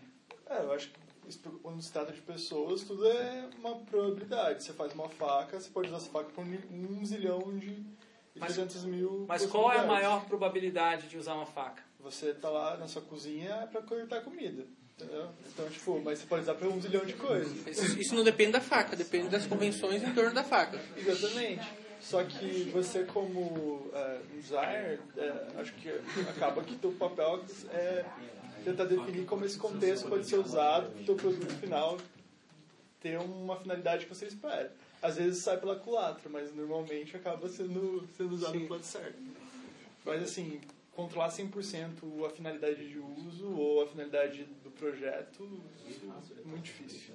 Acho que... Disso que você fala, então faz imaginar, nesse contexto, que a questão do design seja menos então, de controle, ou se há controle, vou colocar uma palavra que é geralmente interpretada de várias formas, mas que eu não tenho controle sobre a interpretação dessa palavra, mas é que é o, a questão do design é uma questão ideológica. Eu vou montar algo que tem probabilidade de dar sucesso as pessoas acreditarem que algo é de certa maneira. Então você precisa ter fé para interagir. É isso que você está falando? Para que os outros interajam. Então, Então, que os outros vão interagir da maneira que eu espero. O designer ele deve ser um ato um... É um ato de fé, design é ou melhor, um ato que pede a fé do usuário, né? Alguns usuários fedem mais, outros fedem menos, Depende, né? depende do seu projeto também. né? Depende da forma que você vai projetar isso. Então, se for considerar, por exemplo, o exemplo do, da faixa de pedestre. Você pode projetar só tintar o chão, então você vai, a probabilidade do carro parar, porque para ele não vai ter nenhuma, é, não vai ter nenhum contraponto, vai ser menor. Você coloca um elevado, então a probabilidade dele parar aumenta, até o ponto que você coloca um semáforo, que a probabilidade dele parar é quase 100%. Né? Que aí ele vai ter que furar o semáforo para parar correndo risco de uma multa. Olha só que Então, interessante você você- pode você projetar. falou.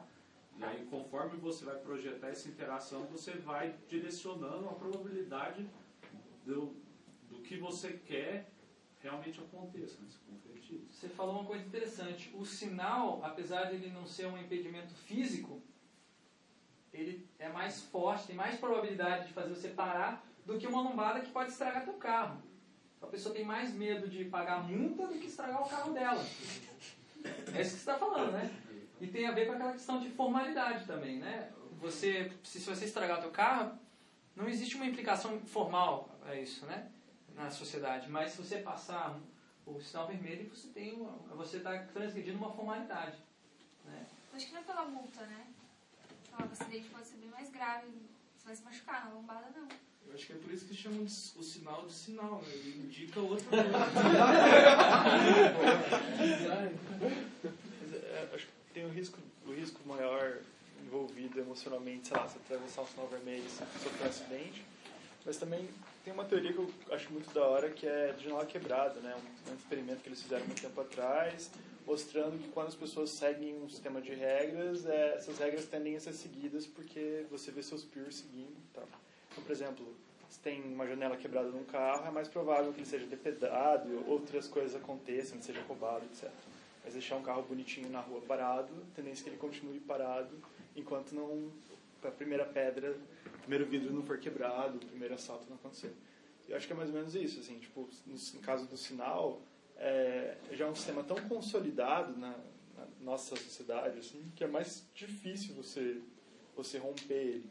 Mas acontece do mesmo jeito, gente que, que fura o sinal. Agora, por exemplo, furar um sinal depois das 10 da noite é uma coisa super mais aceita do que você furar um sinal antes das 10 da noite. Né? Tipo, sociedade. Então, Pô, Você lembrou um projeto que tinha no Rio Grande do Sul, que era a ideia de um sinal que você tinha no trânsito, que independente da faixa, você fazia um sinal que eu não lembro se era tipo só um assim.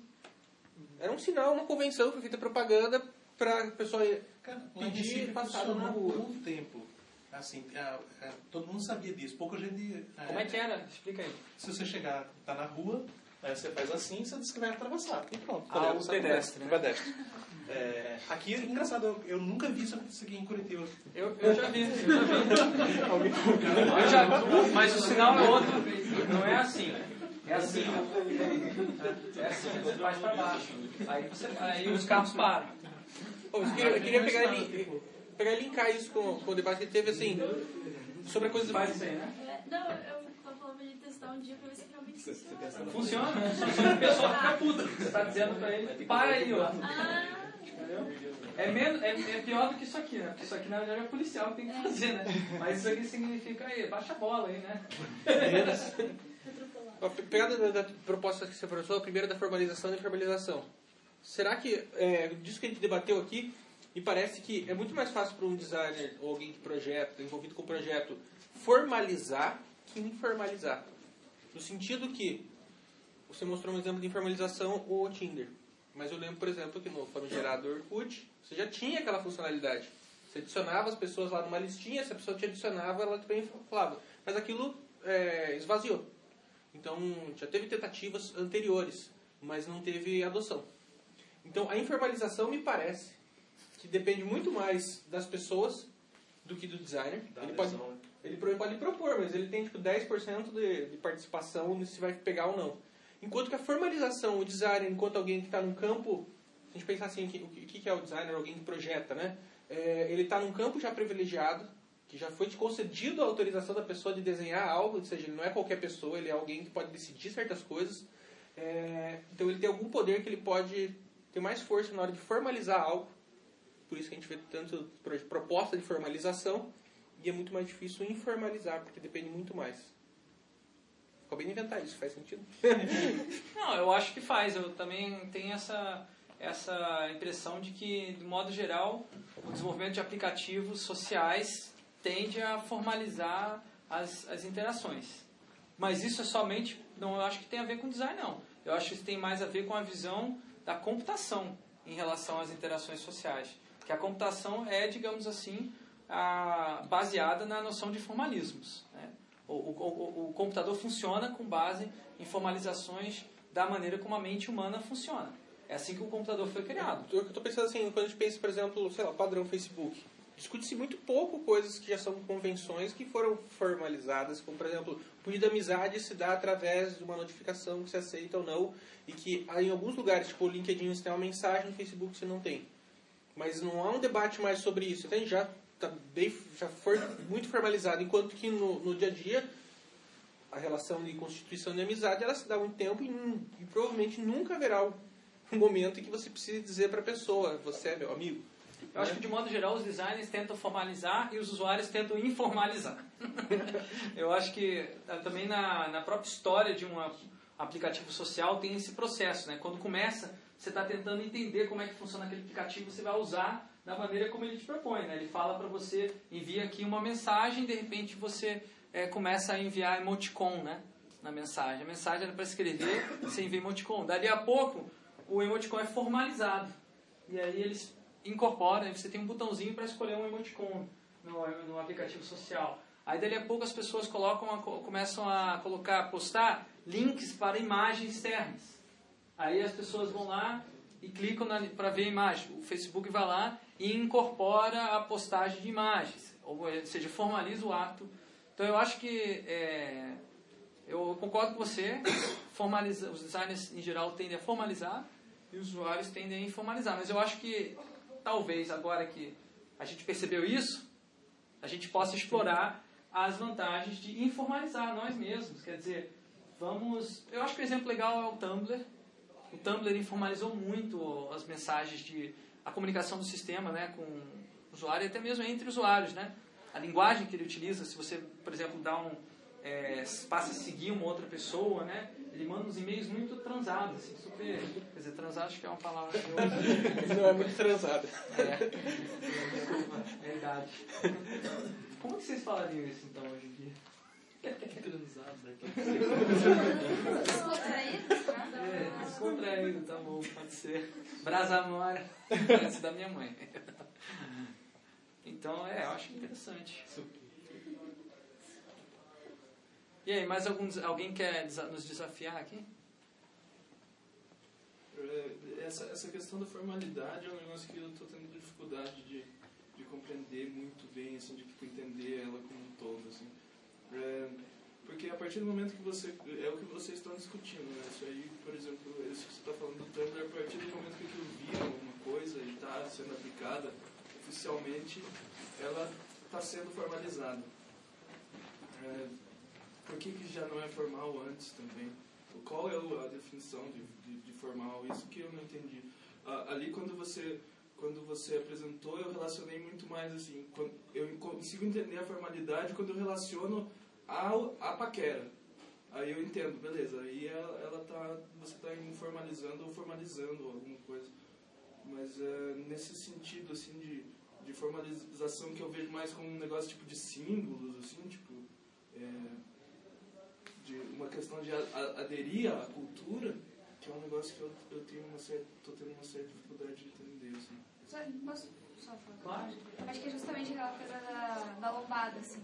Alguém projetou, mas não conseguiu prever todos os usos, o que as pessoas iam fazer com aquilo, assim.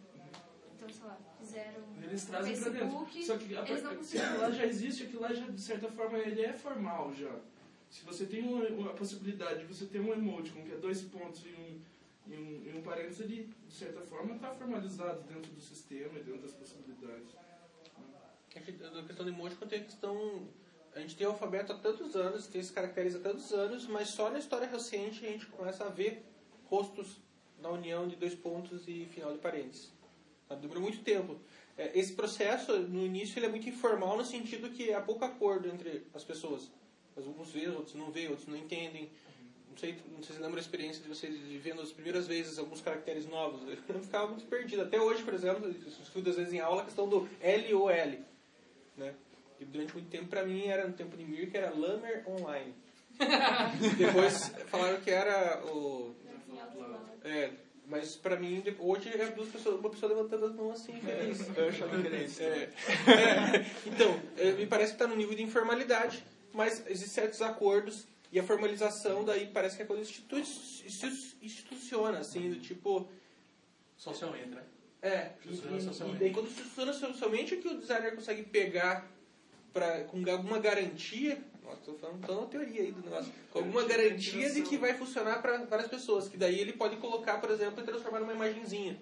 Ou transformar automaticamente, toda vez que a pessoa escreve LOL, ele transforma em LOL, lindo alto.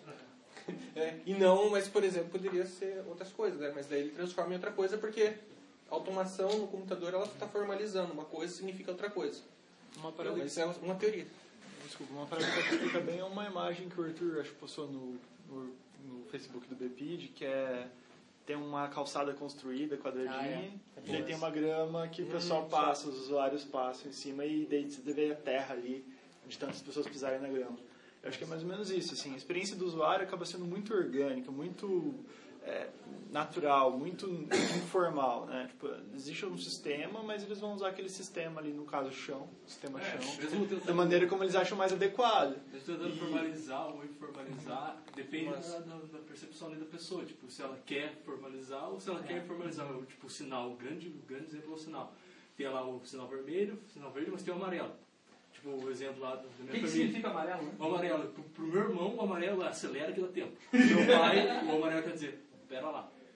Entendeu? Tipo, a pessoa pode informalizar ou também não. O emoticon lá, o sorrisinho pode ser tipo feliz, mas pode ser irônico. O que eu queria trazer como resposta para ele é que é relativo o grau de formalidade. Não existe uma definição absoluta do que seria formal e o que seria informal, mas você pode comparar uma coisa com a outra e ver qual é mais formal e qual é mais informal. Provavelmente por isso que fez, faz sentido quando eu levo aquele negócio à paquera, ou ao namoro, ou ao casamento. Que dá contexto. O que é legal também de pensar quando você está projetando interações é de você projetar vários tipos de interações para que as pessoas achem quais seriam as formais e quais seriam as informais, né? Porque se você tiver só um modo de interação, uma pessoa pode achar que é muito formal e outra pensar que é muito informal, né? Mas se você dá um certo grau de, de possibilidades, você tem mais, proba tem mais probabilidade de diferentes tipos de interações surgirem, né? Eu acho que essa in- informalidade acaba sendo essa flexibilidade em deixar o usuário fazer um pouco do que ele imagina que ele pode fazer com aquilo, né? Quando você formaliza um comportamento, uma, uma usabilidade, uma, um feature, alguma coisa assim, na prática você está dizendo assim, olha, isso tem que ser feito dessa maneira, com esse procedimento, mas você corta um pouco da liberdade do usuário de desenhar o que ele faria naturalmente. Mas pode, obviamente, projetar de uma maneira um pouco mais vaga, não é? Você pode ter uma probabilidade de uma grande Uhum. sim. gama de opções, de possibilidades. Por outro lado, você também deixa o usuário sem dicas de Uhum. como prosseguir. Acaba que os dois campos têm vantagens em determinado sistema de projeto que está desenvolvendo. É, por isso, o design de interação não é um trabalho trivial que pode ser feito automatizado por uma máquina, né, ou feito terceirizadamente por é, trabalhadores precarizados na Índia ou na China, né? Design de interação é um dos trabalhos que envolve um conhecimento do, da atividade ou do, contexto muito aprofundado, porque senão você corre o risco de é, oferecer um, uma projetar uma interação que não vai dar em nada, né? que não vai acontecer na verdade, não vai se não vai se, se realizar. Eu poderia dizer que a interação, colocar a interação no aplicativo, no site, é como se fosse humanizar isso, porque eu percebo assim que o ser humano é muito duvidoso. Tipo, sabe, a gente tem várias possibilidades de fazer as coisas. Por exemplo, a maneira que eu faço uma coisa, é outra pessoa pode fazer de outra forma. Por exemplo, às vezes eu uso a faixa de pedestre, às vezes não. Às vezes, tipo, tem pessoa que nunca usa, atravessa no meio da rua, sabe? Uhum. Então, tem todas essas possibilidades. Então, colocar a interação é pensar em todas essas possibilidades. Seria humanizar? Olha, eu acho que é humanizar quando você tem um conteúdo ético. Se você parte do princípio que você tem considera dez, dezenas de possibilidades e exclui aquelas que vão ser antiéticas, você poderia dizer que isso é humanização, né? Porque você está a partir de princípios básicos de. Como é que é? Os princípios humanos? Como é que é? é direitos humanos, né? Você está baseando nos direitos humanos. Então, todas aquelas que vão contra os direitos humanos, você nega, não vai, essas possibilidades você vai proibir, você vai coibir de alguma forma, dentro das probabilidades que você consegue o máximo possível, né? Isso seria humanização, porque se for considerar todas as possibilidades e deixar tudo aberto, eu não diria que é humanização, porque você pode também com isso, é, permitir possibilidades que são anti-humanas, que pode até permitir a destruição a, de uma pessoa, né? Desproteger ela, digamos assim, como o Orkut fazia, desprotegia a identidade da pessoa, ela podia ser alvo de, de tomates e, e outras... É. Você queria falar? Mas eu acho que o Gonzato vai ter uma opinião diferente sobre isso. Humanização é complicado porque depende, é muito relativo, ética e- é muito, não é relativo. Eu diria que bastante- há bastante discordância. Não é- não é formali- muito difícil de formalizar é, ética e humanização, apesar de que é uma questão quando a gente. Todo mundo tem a opinião bem decidida, né? Do que fazer, o que não fazer, da ética, o que é, não, é desumanizador. Tipo, eu não tava pensando em humanizar como um negócio ético, tava pensando, sei lá, transformar numa coisa mais, talvez orgânica, não sei a palavra certa, tipo, dar essas possibilidades, tipo, deixar ele mais próximo com as possibilidades que a gente teria, assim. Tipo, ai, eu quero transformar o aplicativo na cor rosa, ah, não quero mais, vai pra ser laranja. Essas coisas. Dá- assim, liberdade? É, é de personalização?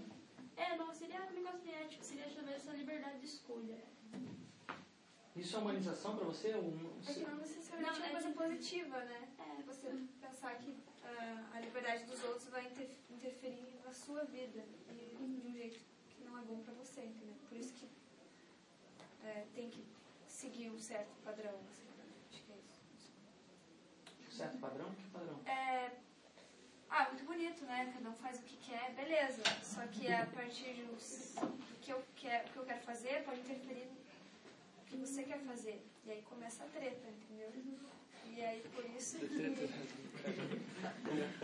Design de treta? É design da treta. Aqui agora. Então, mas por isso que a gente tem que seguir né, um certo. E acho que isso é humanizar, Experimentar talvez. algumas coisas. Tem, talvez seja uma palavra forte demais, mas. Mas, Mas tem que, tem- senão. Aliás, até onde eu entendo, pelo que eu faço as coisas, é o público que determina isso. Né? O estudo de público, pelo menos, é o que vai determinar como que você vai agir com esses padrões. E é por isso que a gente limita o público, porque é difícil você simplesmente querer humanizar algo que, que é de geral, né? que é a treta. É por isso que você limita. Eu, eu vejo É, dessa você falando de coisa, na real. Eu acho que aí a gente volta na questão do formal e informal também, né? Porque. E da paquera, né? É, não na questão da paquera, mas a questão da imagem que falou ali, tá?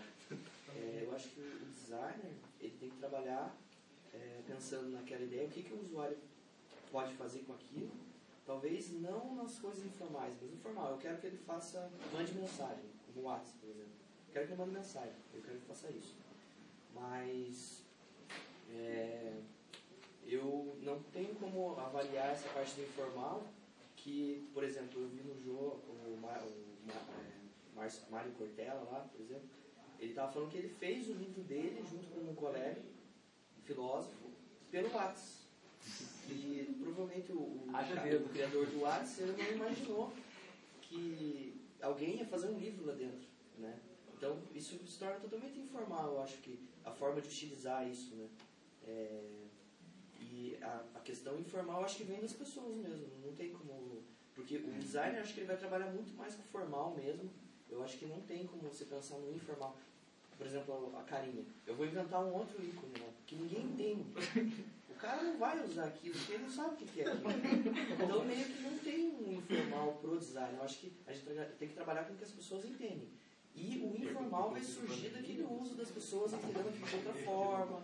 Mas eu acho, eu acho que a gente pode tentar explorar o informal sim. Deixa, deixa eu dar fazer um adendo. É, tá? eu acho que o, o jeito de- da gente explorar o, for- o informal, o informal seria a gente trabalhar com o formal, que é o que as pessoas entendem, e vão utilizar aquilo porque você porque ele é feito, mas a partir daquilo que é o formal começa a surgir pessoas que usam diferente. Acho que dali que começa o informal, assim. Ó, eu vou, vou des- deslocar um pouco os exemplos para esse exemplo que a gente está aqui em condição é, dessa conversa. Essa conversa está acontecendo no espaço que foi projetado para interações informais. Cá entre nós, nós temos aqui um círculo, tá? É, apesar de eu estar aqui no meio, o Gonzalo está aqui no meio, a gente provocou no começo, agora a gente, vocês estão falando mais do que a gente, né? Porque o arquiteto que projetou essa sala e eu como palestrante, nós dois queríamos que isso acontecesse. Nós somos designers, nós temos o poder de projetar as interações, tá? É, Eu, como palestrante, podia ter aberto para perguntas, ficado em pé e, sabendo que vocês iriam ficar impactados pensando sobre o que esse cara falou e não teriam tempo suficiente para dar é, formular uma pergunta. Podia ter feito isso. O que, que eu fiz? Eu deixei vocês pensar enquanto o Gonzato já tinha uma, pensado anteriormente, enquanto eu estava falando que eu dessa tarefa. Então essa, essa interação aqui é projetada. Só que eu não sei o que vocês vão falar, entendeu? Mas é informal, porque a gente já estourou em muito tempo projetado, me desculpe a tua, mas eu acho que está valendo a pena, né? Aqueles que estão continuando aqui.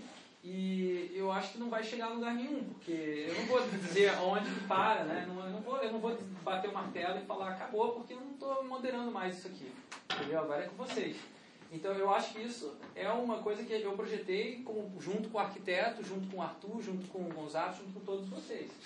Daí já estou jogando para um projeto coletivo, interações, que já é um outro tema assim muito mais espinhoso, né?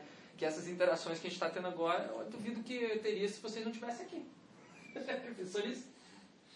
E, do- e a mesma coisa quando você vai projetar um aplicativo, né? Você é, vai dar, os- você vai buscar que interações não tenham forma também.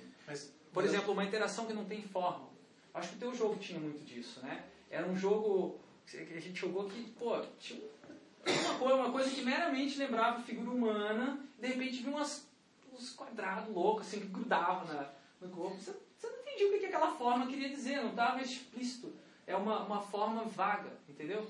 Que poderia estar to- totalmente explicitada se houvesse texto explicando, ah, uma, uns textozinhos explicando essa, essa, esse quadradinho significa a sua, a sua dívida com o Estado. Enfim, poderia ter essas explicações, mas não teve. Ou seja, a, a design projetou uma, uma interação informal.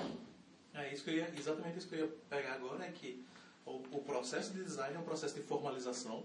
Sim. Né? Ele tem que É projetar, da forma, ele da tem que forma. exatamente. Forma- Formalizado é da forma. Nesse sentido, exatamente nesse sentido, mesmo que seja para projetar uma coisa que vai ser usada de forma informal. Mas você não acha que também pode tirar a forma, o design, por exemplo, do minimalismo?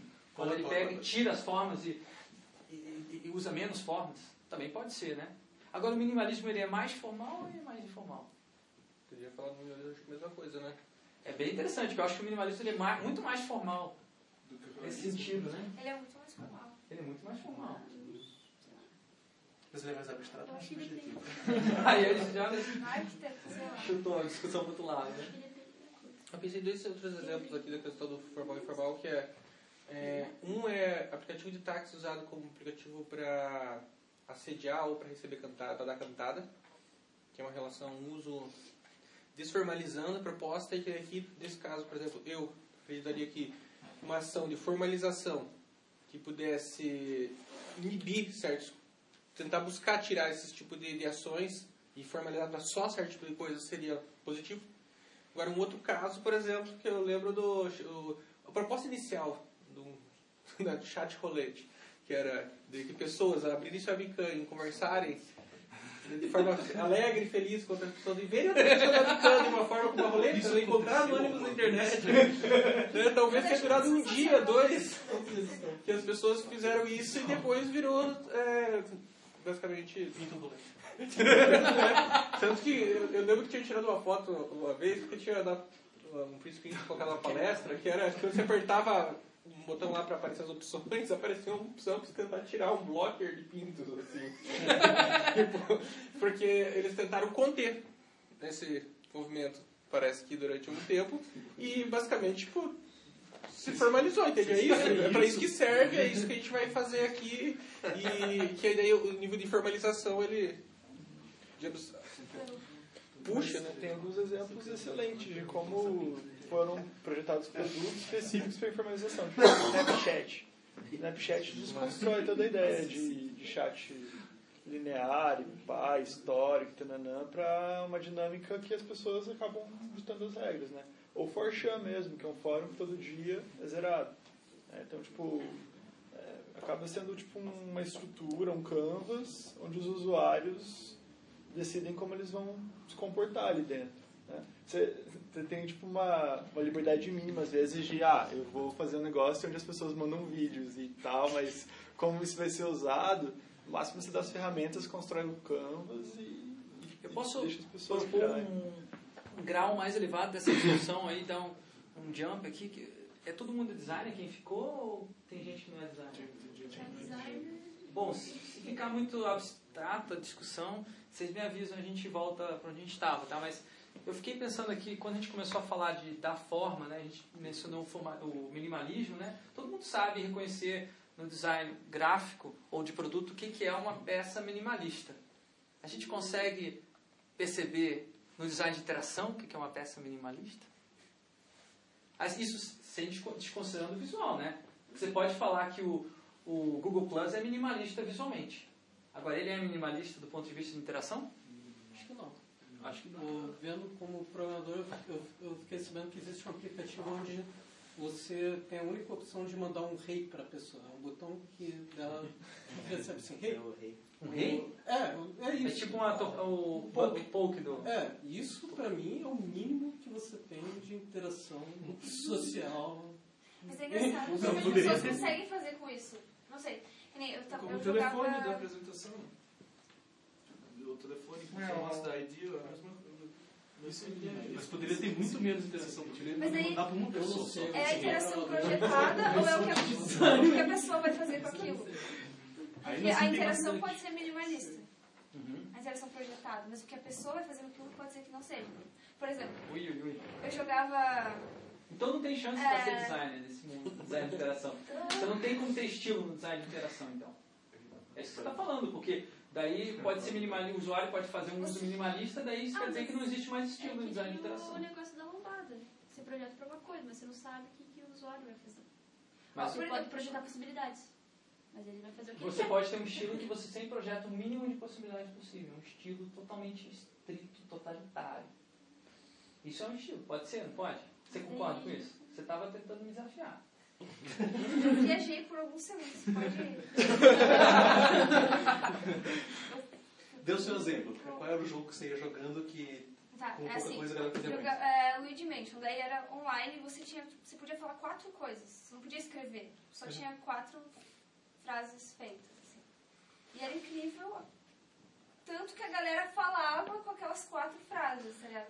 Ou também tinha outro app que, eu, que era um jogo e eram tipo quatro carinhas, tipo quatro emoticons, assim. E o, o tanto que você conseguia conversar com as pessoas só com aquilo, assim. Então, é, acredito que a ideia foi limitar a interação, mas o que você consegue fazer com aquilo, é, sabe? Tipo, não é- você não pode escrever lá a tua frase, mas você consegue, é meio que um rei, assim, tipo, você pode apertar mil vezes o rei, entendeu? Conversar por código Morse. É, tipo, é quase isso, Resposta pode ser. Mas o que a, que a pessoa vai fazer com aquilo, entendeu? Entendi. Por mais simples, Tipo, eu, mais simplificada que seja. eu concordo plenamente com o que ela está falando. Mas olhando para o outro lado, assim, quando você falou de interação minimalista, eu pensei logo no Google, assim, tipo, que antes do Google a gente tinha os KDs da vida e era tudo categorizado com um zilhão de botões, links. E de repente, tipo, a nossa experiência de busca virou você digitar uma coisa num campo e ter uma resposta, assim, sabe? Tipo, eu pensei, será que, do ponto de vista de, não de usabilidade, mas de interação, você é, tentando buscar algum... Na verdade, aí acaba sendo mais usabilidade que interação, né? Mas, assim, teu anseio, teu, tua, necessidade ali está sendo suprida de uma maneira muito mais direta e objetiva, muito mais pontual, muito mais restrita do que você ter um zilhão de opções, links, categorias. De repente você pode focar no que, é importante. E você consideraria isso uma, um estilo de interação minimalista? Eu acho que sim. Não uma interação entre pessoas, mas a interação com Mas uma quem, quem, que, quem que gera essas, essas informações todas? São páginas de internet que tem pessoas por trás. A interação ela não é direta, é indireta, mas ela existe. E eu, eu como criador de páginas web, estou sempre pensando nas pessoas que vão estar googando a minha página, cara. Estou o tempo todo tentando é, permitir que as pessoas cheguem e encontrem meu conteúdo. Se você dizer que não é, há interação entre eu e os meus leitores no Usabilidoido, é, é falso. Apesar de que eu não conheço, eu não vejo a cara, o rosto deles, né? Eu não digo bom dia, né? E nenhum, ninguém fica me tocando no Facebook. Mas poderia acontecer também. O Google poderia fazer um bud poke para para webmasters, né? sei lá, podia ter isso. Não seria muito interessante, mas podia ter. Por isso que o Google é minimalista. Por isso que ele não é não é pós-moderno. Agora isso é interessante pensar numa interação pós-moderna, né? Uma coisa assim cheia de um monte de coisas assim que não explica nada e, e você sei lá, pode fazer umas coisas bem. O Snapchat é mais pós-moderno, né? Tipo, desaparece quando você vê, foi, não foi, tudo bem. eu acho que, acho que Não só o foge do Google, quanto os minimalismo. usuários, nesse né? aspecto, Monta, na tipo, agora Se for para Google, pensar, é uma dinâmica de usabilidade.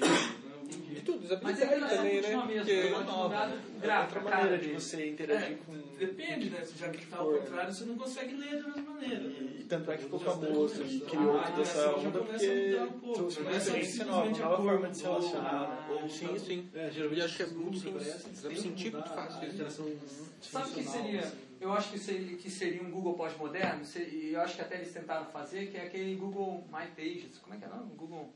Que você customizava a página inicial do Google. Nem sei se tem Ah, mais eu isso. né? é IG, não era? Isso. iGoogle. iGoogle. iGoogle. iGoogle. iGoogle. É, nem Era sei se google.com.br. Eu acho que eles já, já calimaram isso aí. Já obrigado. né? Mas era, um, era uma página inicial do Google que você podia customizar do jeito que você quisesse. Podia ficar uma zona se você quisesse aquela página. Né? Que eu acho que até deve ter sido limado porque o grande lance do iGoogle era você ter os feeds do Google Reader, né? que nem existe mais. Acabou esse produto. Né? Era tipo um dashboard, né? Um dashboard, é. E do ponto de vista do Não usuário, mais. se a gente fosse falar de aplicativos, ter uma interação minimalista, assim, você acha que isso facilita para o usuário, isso é melhor para ele, isso deixa ele mais... É que a gente tem um, um caso na empresa que é, a gente está fazendo um sistema para revendedores de gás, para a pessoa pedir gás. Tá. E hoje, por telefone, hoje a, a interação é muito, muito fácil, como já acontece. Você pega o telefone, liga, em dois minutos o cara, o cara atende e fala, ó, beleza, vou te entregar, 10 minutos está aí. É uma coisa muito fácil. E aí, uma das nossas dificuldades é a gente tem que fazer um aplicativo que seja ainda mais fácil, que seja ainda mais, mais fácil que aquilo. E é um, um puto desafio, porque já é fácil.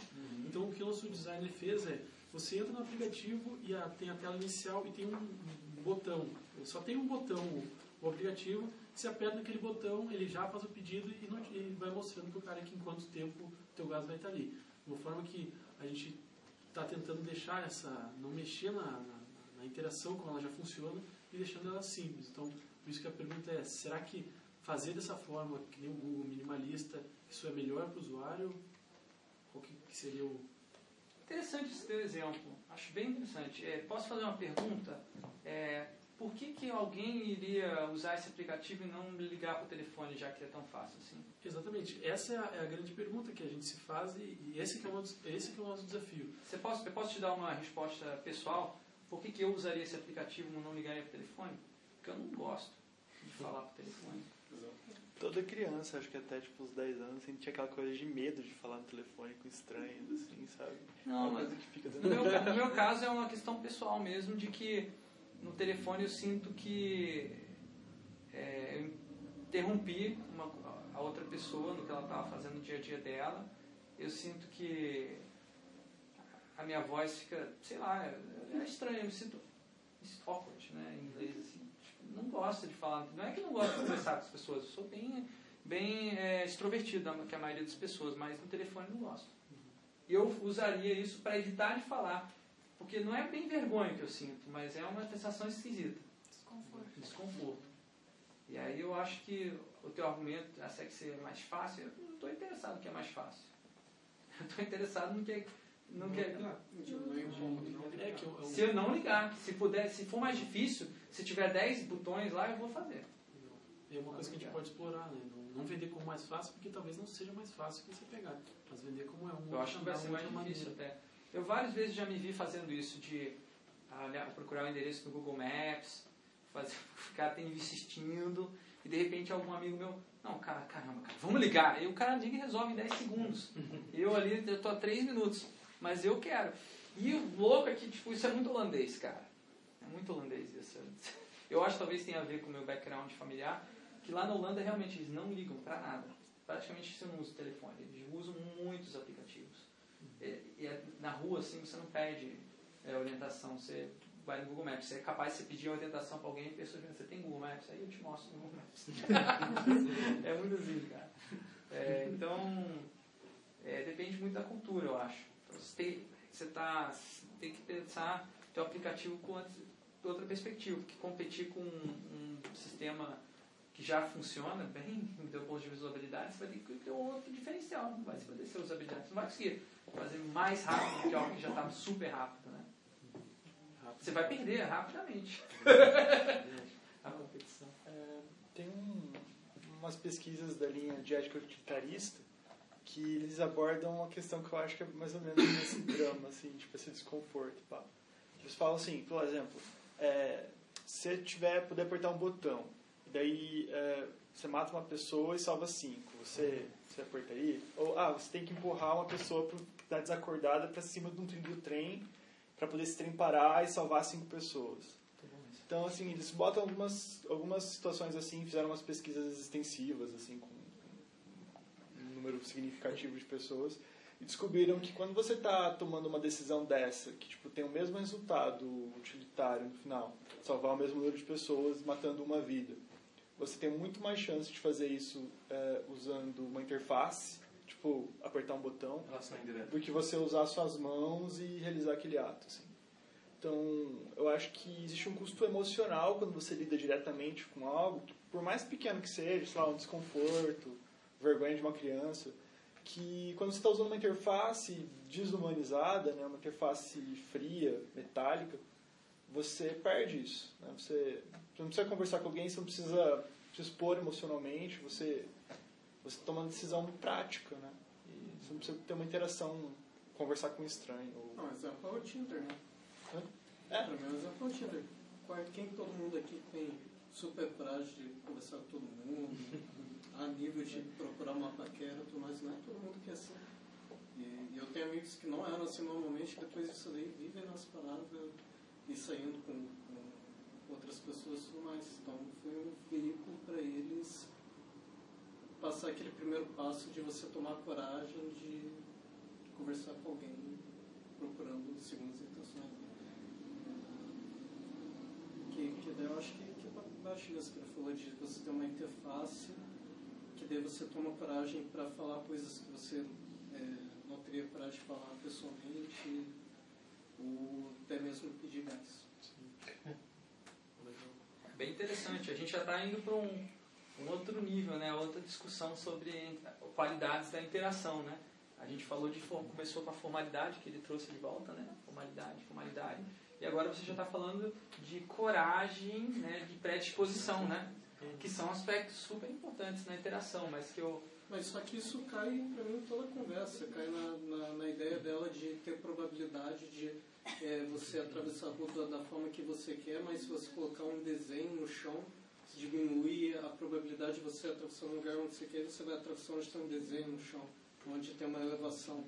O, então, é, você diminuir o caos da, da situação para você ter a probabilidade maior e o que ela chamou de humanização de ser, tipo, você construir a sociedade da forma que você quer. A gente teve um problema aqui recentemente, né? eh, Foi apontado pelo um dos caras que eh, trabalha com a prefeitura na parte de, de eh, intermodais, não sei o quê, que na entrada da PUC tem o final de uma ciclovia, né? Ciclorota. E aí tem uma. Na entrada do estacionamento tem o final dessa rota, é uma faixa vermelha no chão pintada para as bicicletas. A 100 metros para frente tem a faixa de pedestres. Aí a gente ficou reclamando, a galera de bicicleta, né? Pô, por que não colocou a faixa, essa faixa vermelha junto dos pedestres? Porque aí é o mesmo lugar que o carro vai parar, a gente da frente já vinha tranquilo. Aí a galera respondeu que não poderia fazer isso porque teria o problema das bicicletas atropelarem os, os, os pedestres. Né? Só que aconteceu, como tem uma faixa vermelha pintada no chão na frente da entrada, os pedestres estão usando a faixa vermelha. Então todo mundo para ali, se junta uma galera, aí os carros param, aí os pedestres atravessam no lugar que foi separado para não ter esse problema. Então é vai um pouco além, às vezes, do que o cara consegue projetar, né? Às vezes, na interação. Bom, eu acho que a gente já está perdendo um pouco de energia, estou vendo nos olhos de vocês. Todo mundo gostaria de continuar a discussão, né? É, esse tipo de discussão é rara, devo dizer.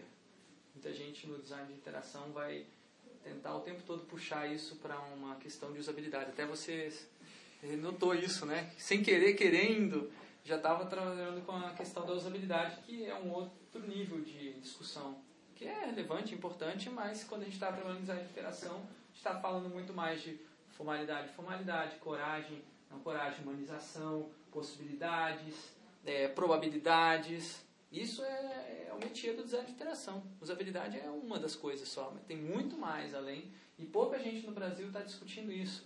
Então, se vocês conseguirem discutir mais, assim, estimulo, né?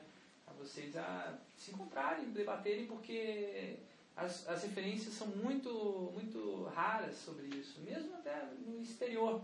Apesar de ser um pouco mais, tem um pouco mais de esclarecimento no que se refere à diferença entre design de interface, design de interação e user experience. As pessoas, obviamente, têm um maior nível de educação lá, mas mesmo assim, tem muito, nas empresas, assim, em geral, é, as pessoas elas estão muito preocupadas em entregar aquilo que é visível, né? que pode ser um entregável, né? deliverable em inglês. Mas elas fazem isso apenas para receber o salário no final do mês, enfim, ter a troca. Agora, se você quer fazer um trabalho relevante no mundo, você tem que pensar no que vai além da sua entrega, que é o que as pessoas vão fazer com a sua entrega, como elas vão se apropriar dela, de, dessa entrega. Que aí é pensar realmente nas atividades, nas interações. E isso está fora do controle, acho que a gente colocou isso muito claro aqui. Né? A gente tem uma, no máximo uma probabilidade que a gente pode prever, e, mas sabendo que a gente vai ter muita coisa que a gente não vai prever, que a gente pode no máximo pensar na estrutura, sem, sabendo que o conteúdo pode ser diverso. Né? Então, experimentando projetos e vendo como as pessoas interagem com seus projetos, talvez seja a melhor maneira de aprender design de interação. A gente pode ficar discutindo aqui anos e anos, a gente pode fazer um mestrado, doutorado, mas sem ver isso se manifestar na prática, dificilmente você vai ter um feeling para a coisa. Esse feeling é, é, um, é um conhecimento tácito do design, né? E, ah, eu, eu, eu, não, eu, não sei, eu não vejo a interação com o meu olho, mas eu vejo a interação com esse feeling, eu sinto ela. E, e sentir é o primeiro passo para poder projetar. Se eu não sentir, como é que eu vou projetar? Se eu não saber como, como ela se desvela. E aí vão todos esses formatos que a gente mostrou aqui, é, vídeo, diagrama, são maneiras de você tocar a interação. Né? E, e, experimentar esses diferentes formatos também é uma maneira, dentro dos seus projetos, de estar tá trazendo mais e mais aí, é, uma, desenvolvendo o seu próprio feeling de, pela, pela, pela interação. Então é isso. Fica aí o convite aí para vocês é, interagirem, conversarem mais, baterem papo sobre esses pontos específicos. E no meu blog vocês podem encontrar alguns textos aí é, para, de repente, estimular discussões. Eu agradeço. A discussão para mim foi super enriquecedora. Gostei bastante. Aí vou refletir e depois escrever algumas coisas. Nossa, obrigado. Obrigadão pela presença.